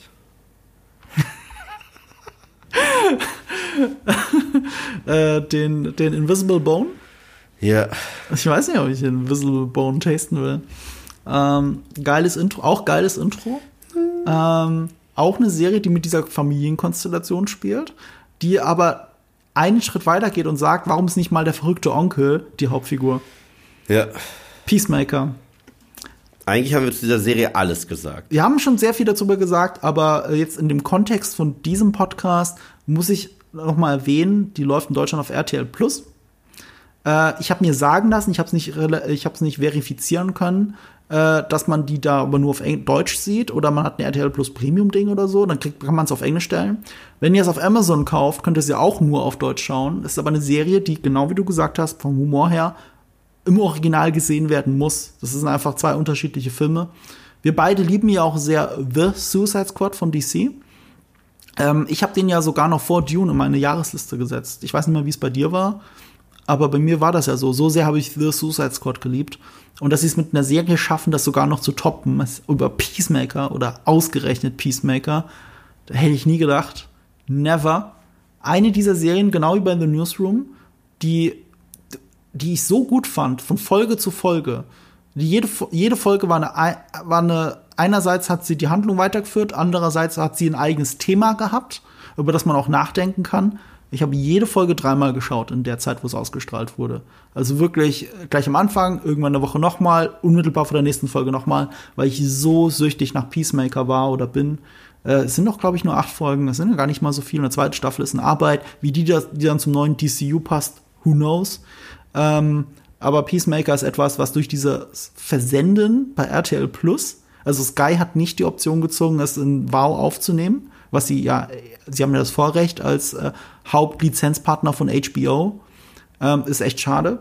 Umgekehrt war es aber auch die erfolgreichste Eigenproduktion von HBO Max. Das wissen auch viele nicht. Einer der Gründe, warum James Gunn heute das DCEU macht oder gerade erst das neue Supergirl angekündigt hat, äh, hier die Millie Alcock aus äh, House of the Dragon. Einer der Gründe, warum ähm, äh, James Gunn das alles machen darf, obwohl The Suicide Squad ja während der Pandemie nicht so gut performt hat im Kino. Ähm, also vielleicht sogar ein Flop, müsste ich noch mal nachschauen. Aber sowohl The, äh, The Suicide Squad als auch Peacemaker waren für HBO Max absolute Hits. Mhm. Die liefen super bei denen. Peacemaker war die erfolgreichste Eigenproduktion. Also House of the Dragon ist keine HBO Max Eigenproduktion, sondern HBO Eigenproduktion, muss man dazu sagen. Aber Peacemaker lief sehr gut, aber in Deutschland halt komplett unterm Radar. Und deswegen muss es hier auf diese Liste. Es ist die beste Comic-Serie aller Zeiten. Ich liebe alles daran. Und immer wenn ich kurz drüber nachdenke, so das DCU, ich weiß ja auch nicht und es ist so viel geplant und ob James Gunn das reißen kann, wer weiß das schon. Und dann denke ich kurz zurück, er hat mal Peacemaker gemacht eine Low-Budget-Serie, die ihm eingefallen ist während der Pandemie, als er in der Post-Production von The Suicide Squad saß. Das ist ihm eingefallen, er hat acht Drehbücher geschrieben, er hat es für Low-Budget runtergedreht und ist eine der geilsten Serien, die ich je gesehen habe. Und der Typ hat jetzt das DCU unter seinen Fittichen, darf alles machen, was er will, was er auch im Peacemaker nicht durfte. Mhm. Es gab einen sehr berühmten Auftritt, äh, das ist kein Spoiler, weil es jetzt wirklich schon jeder weiß, ähm, äh, der Justice League, aber nicht der kompletten Justice League. Er hat es aber mit der kompletten Justice League gedreht und er musste bestimmte Figuren rausschneiden. Das ist bitter. Aber es ist so ein geiler Payoff in Peacemaker, weil das als Running Gag so gut vorbereitet wird. Nee, das ist, äh, ich lieb's, ich lieb's so sehr. Und wenn ihr noch mehr Liebesbekundungen von mir und Eve hören wollt zu der Serie, hört bitte unsere Podcast-Folge dazu. Die ist es wert, gehört zu werden. Ja. Willkommen zu meiner 2. Deine 2 ist eine absolute Kultserie, die ich bis vor kurzem nirgends sehen konnte, hatte ich das Gefühl. Äh, ich bin jetzt froh, dass sie anscheinend, du hast es aufgeschrieben, Wow und Prime zu finden ist. Äh, ich könnte mir vorstellen, auf Prime vielleicht als VOD und nicht in, in einer Flat. Die beste Comedy aller Zeiten sage ich und äh, ich stehe auch dahinter. Also vor Scrubs, Community und ja, äh, Malcolm es ist, es ist, als wenn jemand meinen Humor einfach gefunden hätte und gesagt hätte, fuck it, es ist It's Always Sunny in Philadelphia. It's Always Sunny in Philadelphia ist der absolute Wahnsinn. Man stelle sich vor, man hat in der ersten Season äh, vier Charaktere, später werden es fünf durch Danny DeVito, Frank, ähm, die absolut keine Moral haben, die absolut keinerlei Charakterentwicklung machen, aber auch bei Design sollen sie auch nicht. Mhm. Und jede einzelne Episode geht darum, wie sie wieder irgendwie sich einen Vorteil rausschneiden in der Welt, sich gegenseitig verarschen, andere verarschen und irgendwie damit davonkommen, ihr kaputtgehendes Ökosystem namens Paddy's Pub am Leben mhm. zu halten. Und es ist der absolute Wahnsinn. Ich muss dazu auch sagen, gerade hier Generation Easily Offended. Oh oh, es gibt nichts, es gibt nichts, worüber diese Serie nicht lacht. Es ist eine so bitterböse, aber so lustige und gleichzeitig auch nonsensical Comedy mit einem der besten Ensemble-Casts, die ich je in, in einer Comedy-Show gesehen habe. Diese Chemie ist echt. Danny DeVito hat dafür gelobbyt, in, der, in der zweiten Season mitspielen zu dürfen und wurde da halt zum Hauptcast direkt gemacht. Und während du die teilweise menschenverachtendsten Sachen siehst, ist auch so ein Gimmick. Die Musik, die sie aber spielt, hat immer so was Dick Van Dyke mäßiges, was halt so lustig ja, ist. Also äh, und jede Episode beginnt auch mit irgendeiner absurden Situation, die eine ganz klare Fragestellung provoziert und die Antwort ist äh, der Titel der Folge, der dann eingeblendet wird zur Dick Van Dyke Musik. Wie zum Beispiel, äh, ich habe keinen Bock mehr zu arbeiten, was mache ich? Dennis at D go on welfare. Oder du, eine Folge fängt wirklich an und du hörst Ja, das hörst du. Das ist nur Livestream, das hörst du. Und ja, dann, da draußen hört's auch gerade. Ja, und dann siehst du die und Dennis und Mac gehen raus und sehen, hinter ihrer Kneipe ist ein Obdachloser, der sich gerade einen runterholt. Und die gucken ganz geekelt und dann geht der Screen los. The gang solves the homeless crisis.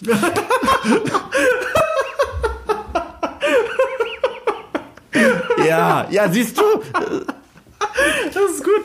Ey, weißt du, meine erste Berührung mit Sun, Always Sunny in Philadelphia. Das war wirklich vor, oh, vor zehn Jahren oder so, als ich mit YouTube angefangen habe.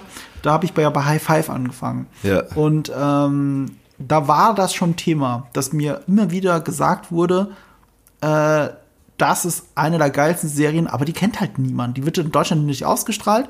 Und das Geilste ist, die ist ja trotzdem, die ist zwar nischig as fuck, aber das ist eine der am längsten laufenden Serien der Welt. Die läuft immer noch. 14 Seasons mittlerweile. Ich glaube, die 15. läuft jetzt auch schon seit ein paar Wochen. Mhm. Und ähm, sie, das Coole ist, es ist halt ein äh, Liebesprojekt. Also Charlie Day, mhm. ja, äh, hier Rob, Rob, wie heißt der, Rob McElhaney? Ja. Genau. Dazu muss ich noch gleich was sagen. Charlie Day ist unglaublich witzig. Ich ja. Find, ich find, liebe Charlie Day. Und er ist auch, es gibt sogar ein Musical basierend auf der Folge, was entstanden ist. Also hier Charlie Day, äh, Glenn Howerton und Rob äh, McElhaney sind mhm. wirklich beste Friends mhm. und haben die erste Season einfach so für nix gedreht, für lau. Sieht aus wie für ein paar tausend Euro. Sieht mhm. aus wie Studentenfernsehen, die erste mhm. Season. Und die haben auch einen eigenen Podcast zur Serie, wo sie über Folgen sprechen. Mittlerweile hier Caitlin Olsen, die die spielt, also die Zwillingsschwester von äh, Dennis Reynolds, mhm. Mhm. ist ja im wahren Leben mit äh, Rob McElhaney verheiratet. Ach, das ist seine Frau. Das ist seine Frau, ja. Oh, okay. Aber die haben sich auch nur äh, äh, bei dieser Serie kennengelernt vor 14 ah. Jahren. Ah. Und äh, ich sag's dir, äh, jetzt schon eine Zusammenstellung der lustigsten Episoden ist, ist an eine Mammutaufgabe, die schaffe ich nicht. Ich habe noch nicht eine Episode von It's Always Sunny gesehen, wo es nicht mindestens eine Szene gibt, wo ich Tränen lache. Wirklich mhm. Tränen lache. Es ist so böse. Es ist so lustig. Es ist so drüber. Es ist, es ist herrlich. Ich kann, ich kann sie nicht sagen. und was die alles tackeln. Und, und das Witzige ist, die sind sich halt auch bewusst, in welcher Zeit sie sich befinden, ne? Aber die Charaktere sind halt so, so, so mistig, ja. Und die haben mal Lethal Weapon nachgedreht. Mhm. Aber wie dir auffällt, ist ja niemand Schwarzes im Cast. Ja, also war Rob McElhaney, war Danny Glovers Charakter, Murtaugh. Mhm. Und dann waren die sogar bei Conan O'Brien zu Gast, der die gefragt hat, wie seid ihr damit äh, davongekommen mit Blackface? Und also, That's not blackface. That's obviously Danny Glover face. It's a very particular blackface. So, so. Und was? Aber wie machst du Danny Glover? Glaub mir, die haben. Äh, wie? Guck's dir einfach an. Es ist so böse. Okay. Es ist so böse. Und als die Zeiten, sag ich mal, ein wenig sensibler wurden und Leute aufgrund von Witzen oder Aussagen äh, um ihre Karriere äh, gefürchtet haben, dass, oh, oh, ich hole einen alten Tweet raus, den du vor zehn Jahren hattest und mach deine Karriere kaputt. Die Serie adressiert das auf die beste Art und Weise. Und zwar The Gang Gets Me Tooed. Oh mein, oh mein Gott. Und zwar, dass, dass sie einfach mit ihrem normalen, ekelhaften Benehmen nicht durchkommen können anscheinend und alle zwei Sekunden schwitzen und sagen, ich habe gar nichts gemacht, ich habe gar nichts gemacht. So, es ist, Du, du, du musst diese Serie gucken. Du musst sie gucken. Ja, das ist seit 100 Jahren von meinem Wort. Das sind einzelne Szenen. Ich habe mir schon ganze Mashups zusammen angeschaut, halt. Auch mit dir auf YouTube. Für alle, die Interesse haben, diese Serie zu schauen, äh, ob es was für euch ist. Hm. Es gibt ein Essay. Why uh, It's Always Sunny in Philadelphia is the perfect anti-Sitcom. Ja, das habe ich gesehen, das geht super. Und also, weil die spielt halt auch so genial Von wem mit war das nochmal? Hm? Von wem war das? Von Wisecrack, ah, okay. Ja. Weil, weil, weil die spielt halt auch so geil mit, mit Sitcom-Tropes, wie zum Beispiel Barney Stinson ist ja ein halber Soziopath, braucht aber nur ein Baby zu sehen, auf einmal ist er ein guter Mensch und alles ist okay.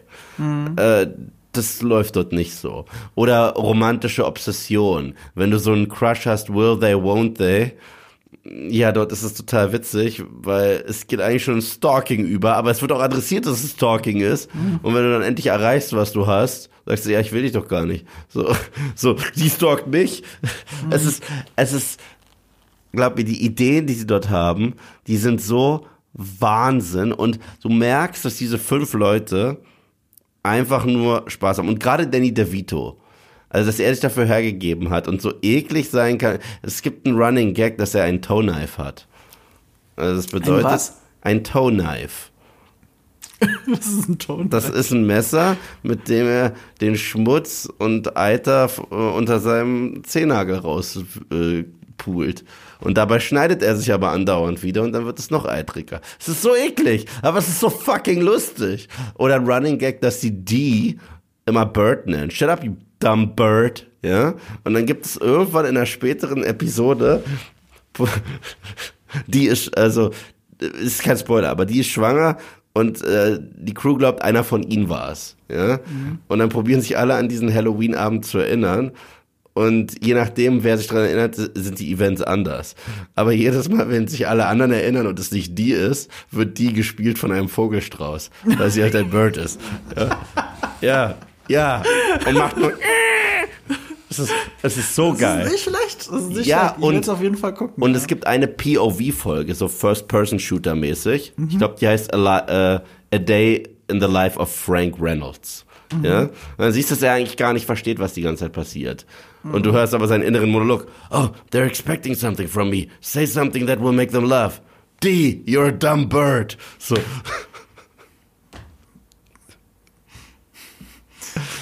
ja, ich also, habe ich hab jetzt mehr Berührungspunkte damit. Weißt du warum?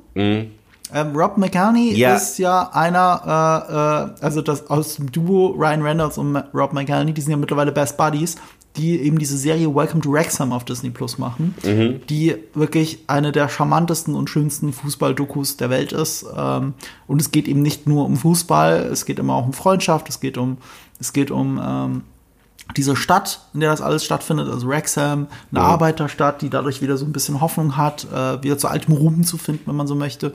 Ähm, das ist ganz, ganz, ganz, ganz, ganz charmant.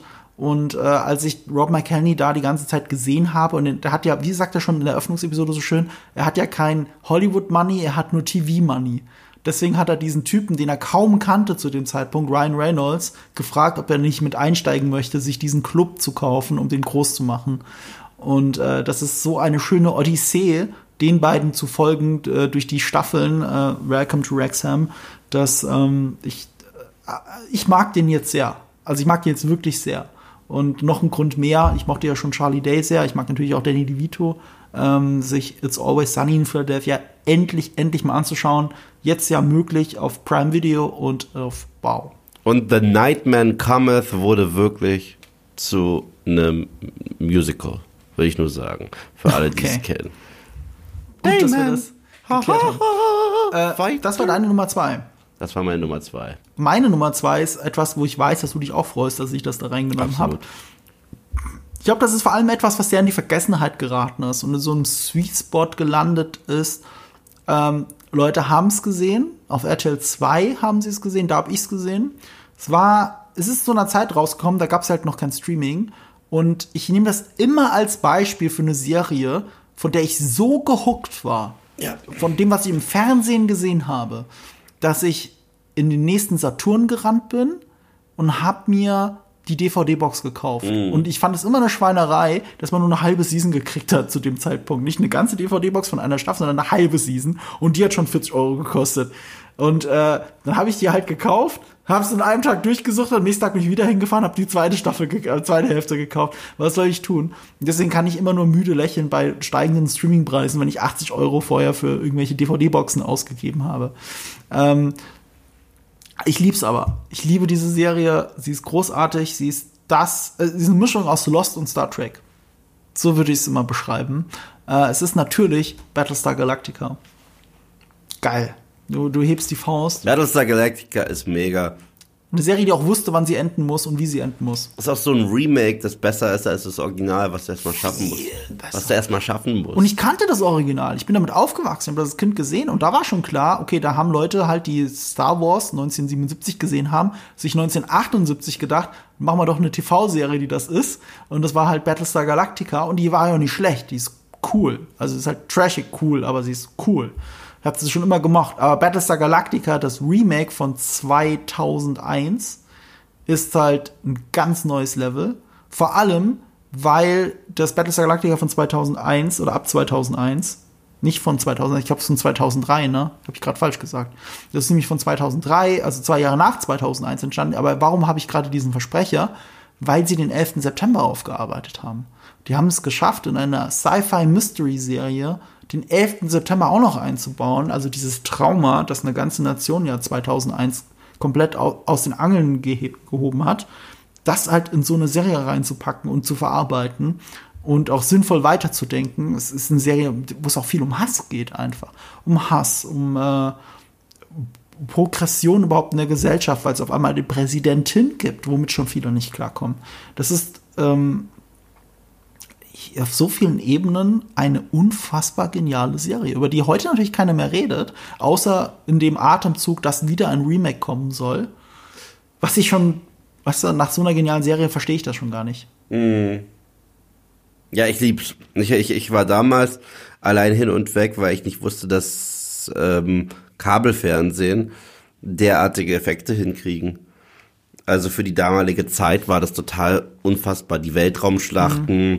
wie die Zylonen aussahen. Ich fand auch die Idee geil, dass es Sleeper-Zylonen gibt. Also du bist Zylon und zu wissen, dass du ein Zylon bist, aber mit den richtigen Triggerworten wirst du quasi aktiviert.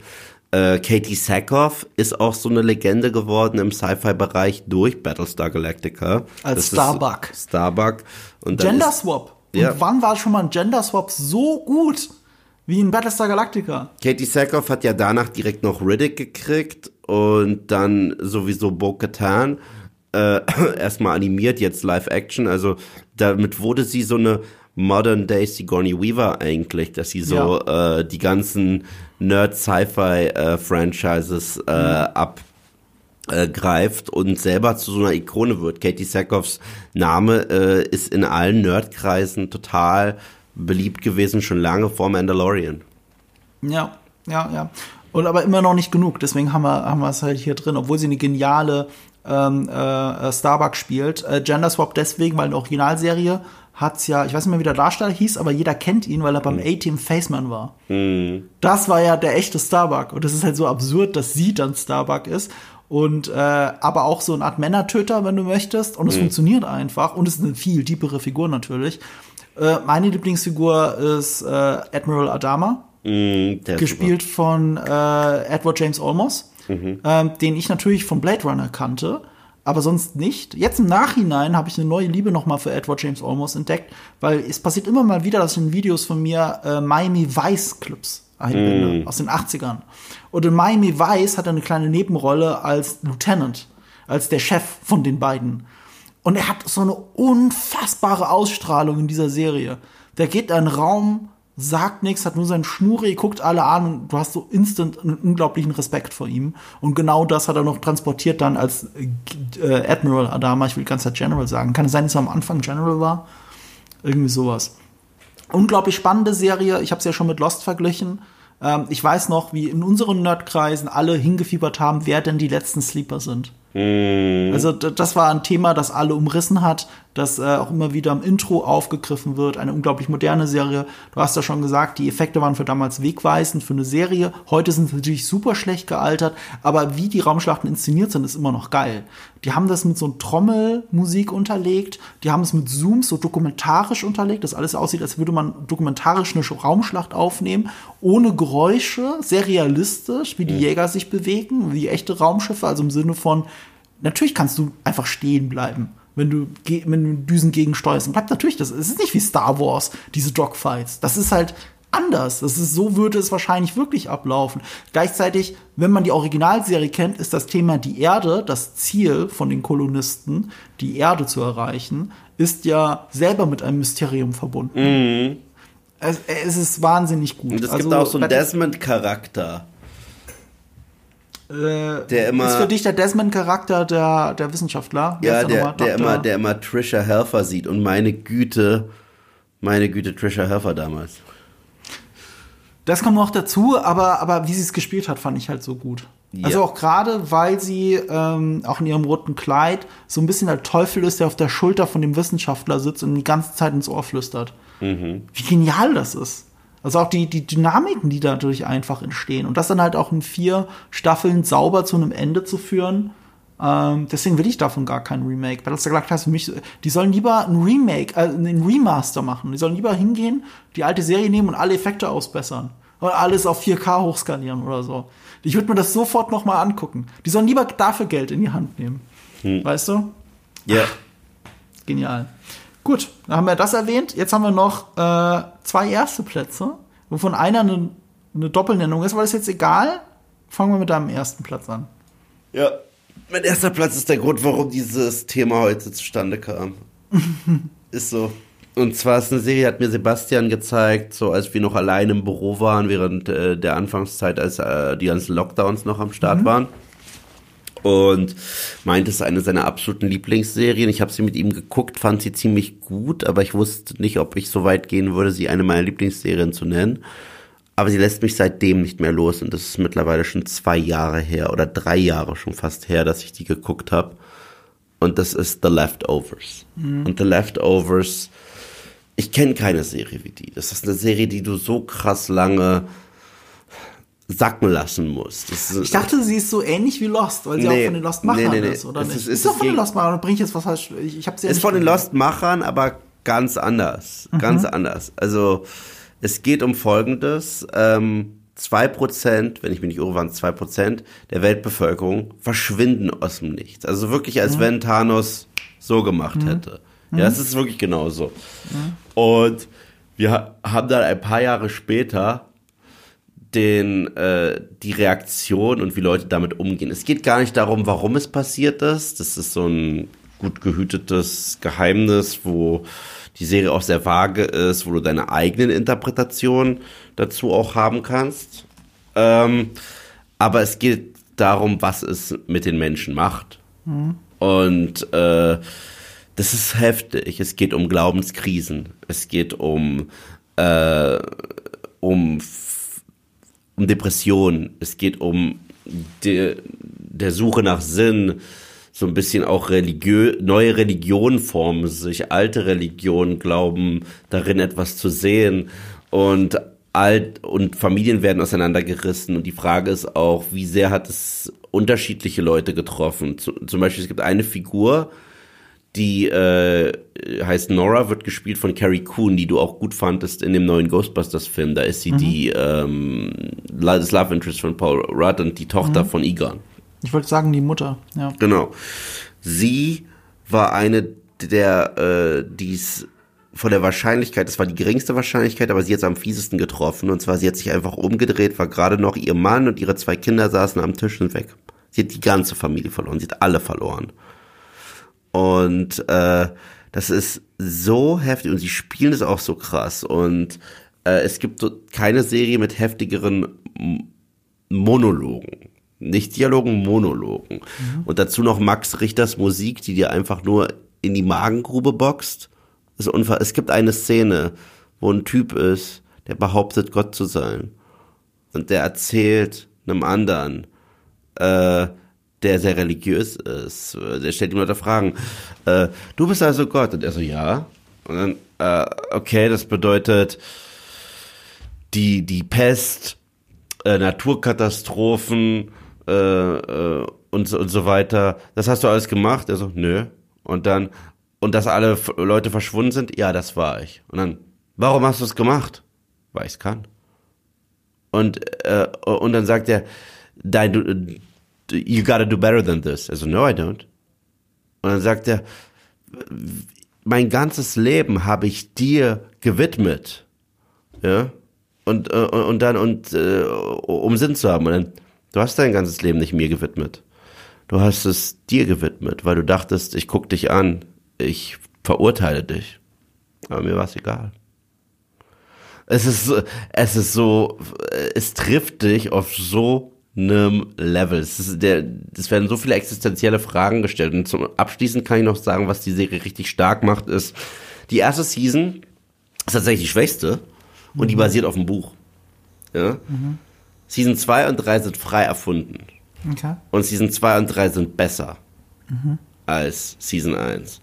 Und für mich hat es das befriedigendste Serienfinale, das ich mir vorstellen könnte für die Serie. Was nach Lost, so, wo viele uh, waren, mhm. es ist anders. Aber die Serie geht auch ganz anders heran. Sie äh, füttert dich nicht so ein bisschen mit, äh, oh, was ist das nächste Mysterium und ich muss auf ein Board gehen, sondern sie ähm, fordert dich heraus, was bedeutet das philosophisch? Wofür ist das eine Metapher? Ähm, und ich sag's wie es ist, als die Serie zu Ende war, habe ich mich auf den Balkon gesetzt, habe mir eine Zigarette angezündet und musste erstmal verdauen. Hm. Ja. Okay. Das war ein sehr guter Pitch. Ich äh, habe es immer als Mystery-Serie abge. Nee, nee, nee, es ist nicht wirklich, also Mystery ist es wirklich, es ist zwar ein bisschen drin, mhm. ein bisschen in der DNA reingestrickt, aber es ist in erster Linie eigentlich ein ganz krasses existenzialistisches Drama. Das mhm. ist es auf jeden Fall existenzialistisches Drama, aber halt diese ganze Debatte, die durch Charaktere wie John Locke losgetreten wurde in Lost, dieses Schicksal und Glaube, das ist da sehr viel drin. Mhm. Ja. Das ist ein guter Aufhänger. Ich glaube, ich will es gucken. Ähm, ich bin gespannt, was du dazu sagst. Aber da bitte ich dich tatsächlich, und das würde ich nie machen. Ja? Weil ich kenne ja dich und ich kenne mich. Mhm. Wenn du die Serie geguckt hast, mhm. und fertig bist, mhm. schreib noch nichts bei Letterbox. Gib dir mindestens. Ich schreibe bei Letterbox eh keine Serien rein. Okay, aber nichts. Gib dir mindestens ein bis zwei Tage, mhm. vielleicht sogar eine Woche, mhm. um das zu, um das sacken zu lassen. Weil ich mhm. merke, ich habe das noch nie so erlebt bei einer mhm. Serie, dass ich die sacken lassen musste. Und zwar richtig. Mhm. Und bis heute, ich habe es nur einmal gesehen, gibt es immer wieder Szenen, die sich in meinen Kopf spielen. Wo ich sage, ich muss die Serie, glaube ich, noch ein zweites Mal, zweites Mal gucken. So. Ja. Wahnsinn. Okay. Wahnsinn. Also das ist auch Kunst. Ich muss sagen, die Serie ist sehr künstlerisch. Wirklich künstlerisch. Wird manchen Leuten zu prätentiös sein. Safe. Ich bin ein Sacker für dafür. Safe. Die wird sehr vielen Leuten zu prätentiös sein, weil sie hat sehr viele ähm, philosophische Dialoge, stellt sehr viele philosophische, sie ist gar nicht so politisch, sie ist aber sehr philosophisch und mhm. generell so eine Haltung zum Leben, zu Glauben, zum äh, Probieren zu kontrollieren, was nicht zu kontrollieren ist. Mhm. Und dass manchmal einfach Sachen passieren, die Tragödien sind. Mhm. Und du kannst nichts dagegen machen. So. Und deswegen spürst du auch so eine Hilflosigkeit, mhm. weil du ja auch eine Sinnsuche hast. Und mhm. ja, das ist, das ist krass. Die hat mich so getroffen. Ich war wirklich. Ich wusste nicht mal, wo genau sie mich gerade anspricht, aber sie spricht mich so an auf so einem tiefen emotionalen Level. Ja, empfehle ich. Apropos wo ansprechen. Ähm, man kann sie auf Prime Video und auf Apple TV Plus sehen. Ja. Ähm, ich glaube sogar die einzige Serie heute bei Apple TV Plus. Witzigerweise, weil als wir die besten Serien des letzten Jahres gemacht haben, war Apple TV Plus am meisten vertreten. Ähm, Battlestar Galactica kriegt man nur als VOD, also man muss dafür bezahlen. Ich kann es aber auch nur an der Stelle nochmal empfehlen. Ähm, meine Nummer eins ist etwas, wo ich schon sehr lange, sehr viel und sehr emotional drüber geredet habe. Deswegen muss ich das an der Stelle nicht wiederholen. Meine Nummer eins findet ihr auf Disney Plus. Und bitte hol's endlich nach Firefly. Take my love, take my. Take me where I cannot stand. I, I don't care. I'm so, I'm free. You can take the sky from me. Ach, das ist so ein schöner Text.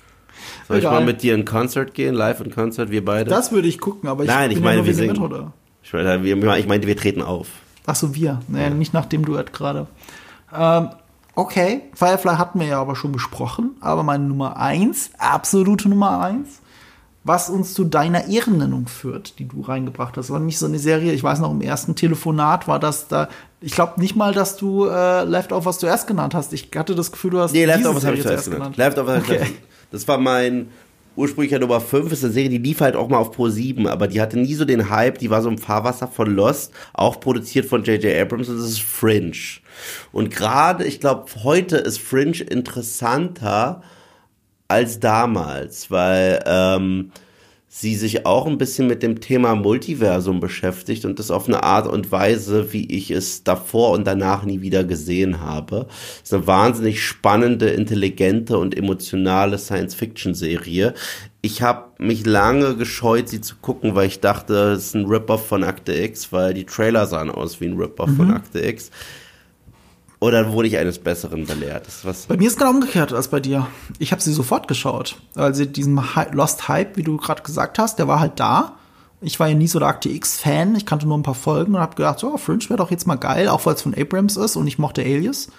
Alias liebe ich auch, ja. Ja, und deswegen habe ich eingeschaltet und ich fand's nett und habe nie weitergeschaut. Also, die Serie braucht wirklich, bis Mhm. sie an Fahrt aufnimmt, was bei vielen dieser episodischen Sachen sind. Ich wollte gerade sagen, weil das war auch mein Gefühl, weil das ist Multiversumsthema, das du aufmachst. Ich habe so mitgekriegt, Ja, dass ja. es eher so ein zwei, Staffel 2, 3 Thema ja, ist also, oder so, äh, ne? also die erste Season, wenn du da so gegen Ende ankommst, dann hast du, ach so.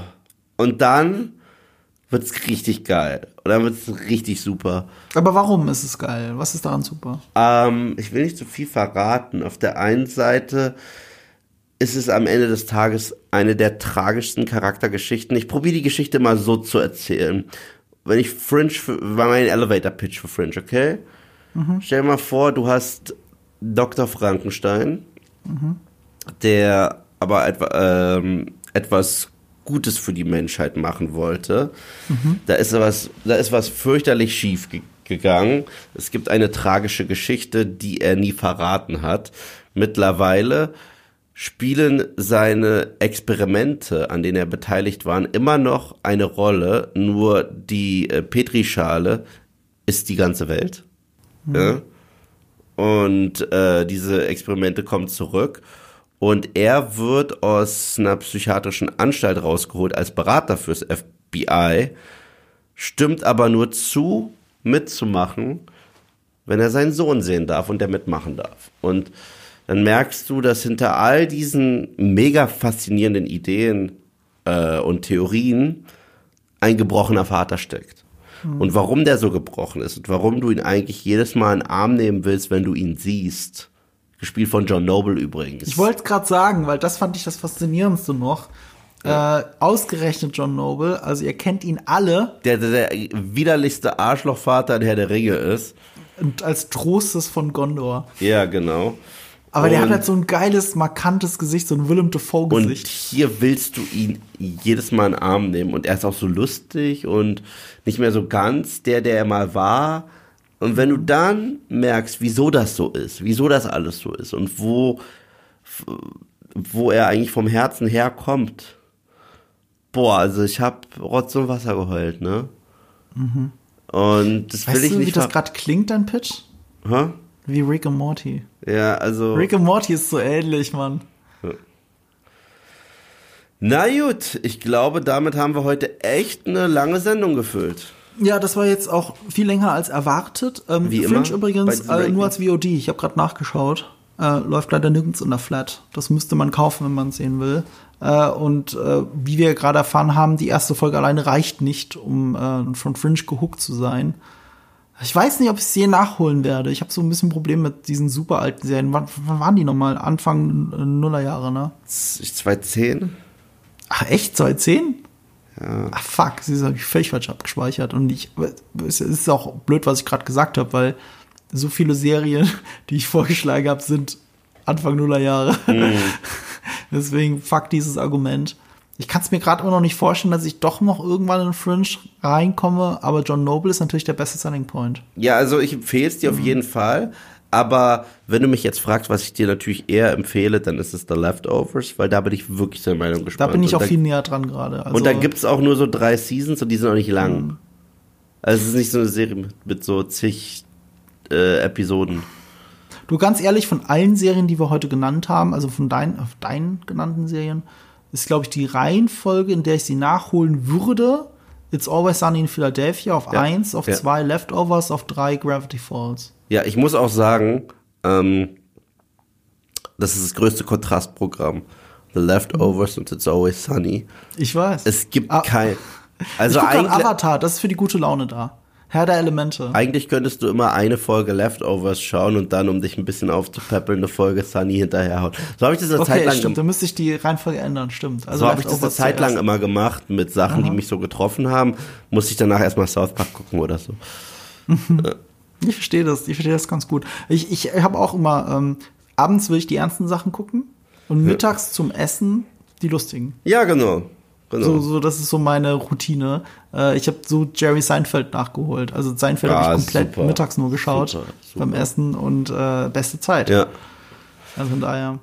Alright. Ja, okay, das war echt eine lange Liste. Ich hoffe, für euch war was, war was dabei. Also wenn nicht, dann. Mit der äh, Uwe bin auch dabei. So.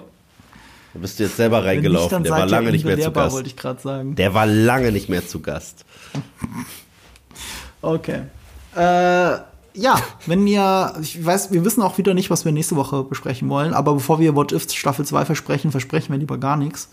Und wenn ihr nicht verpassen wollt, was wir nächste Woche besprechen werden, dann äh, müsst ihr uns natürlich abonnieren. Ein, besseren Weg, ein besserer Weg fällt mir nicht ein. Wenn es euch gefallen hat, bewertet uns gerne. Wenn es euch nicht gefallen hat, lasst es lieber sein. Und äh, du hast natürlich ein Schlusswort vorbereitet. Hab ich? Nee, keine Ahnung. Ich habe da nichts hingeschrieben. Du musst das Skript bis zum Ende lesen. Take my love, take my land, take me where I cannot stand. I don't care, I'm still free. You can take the sky from me.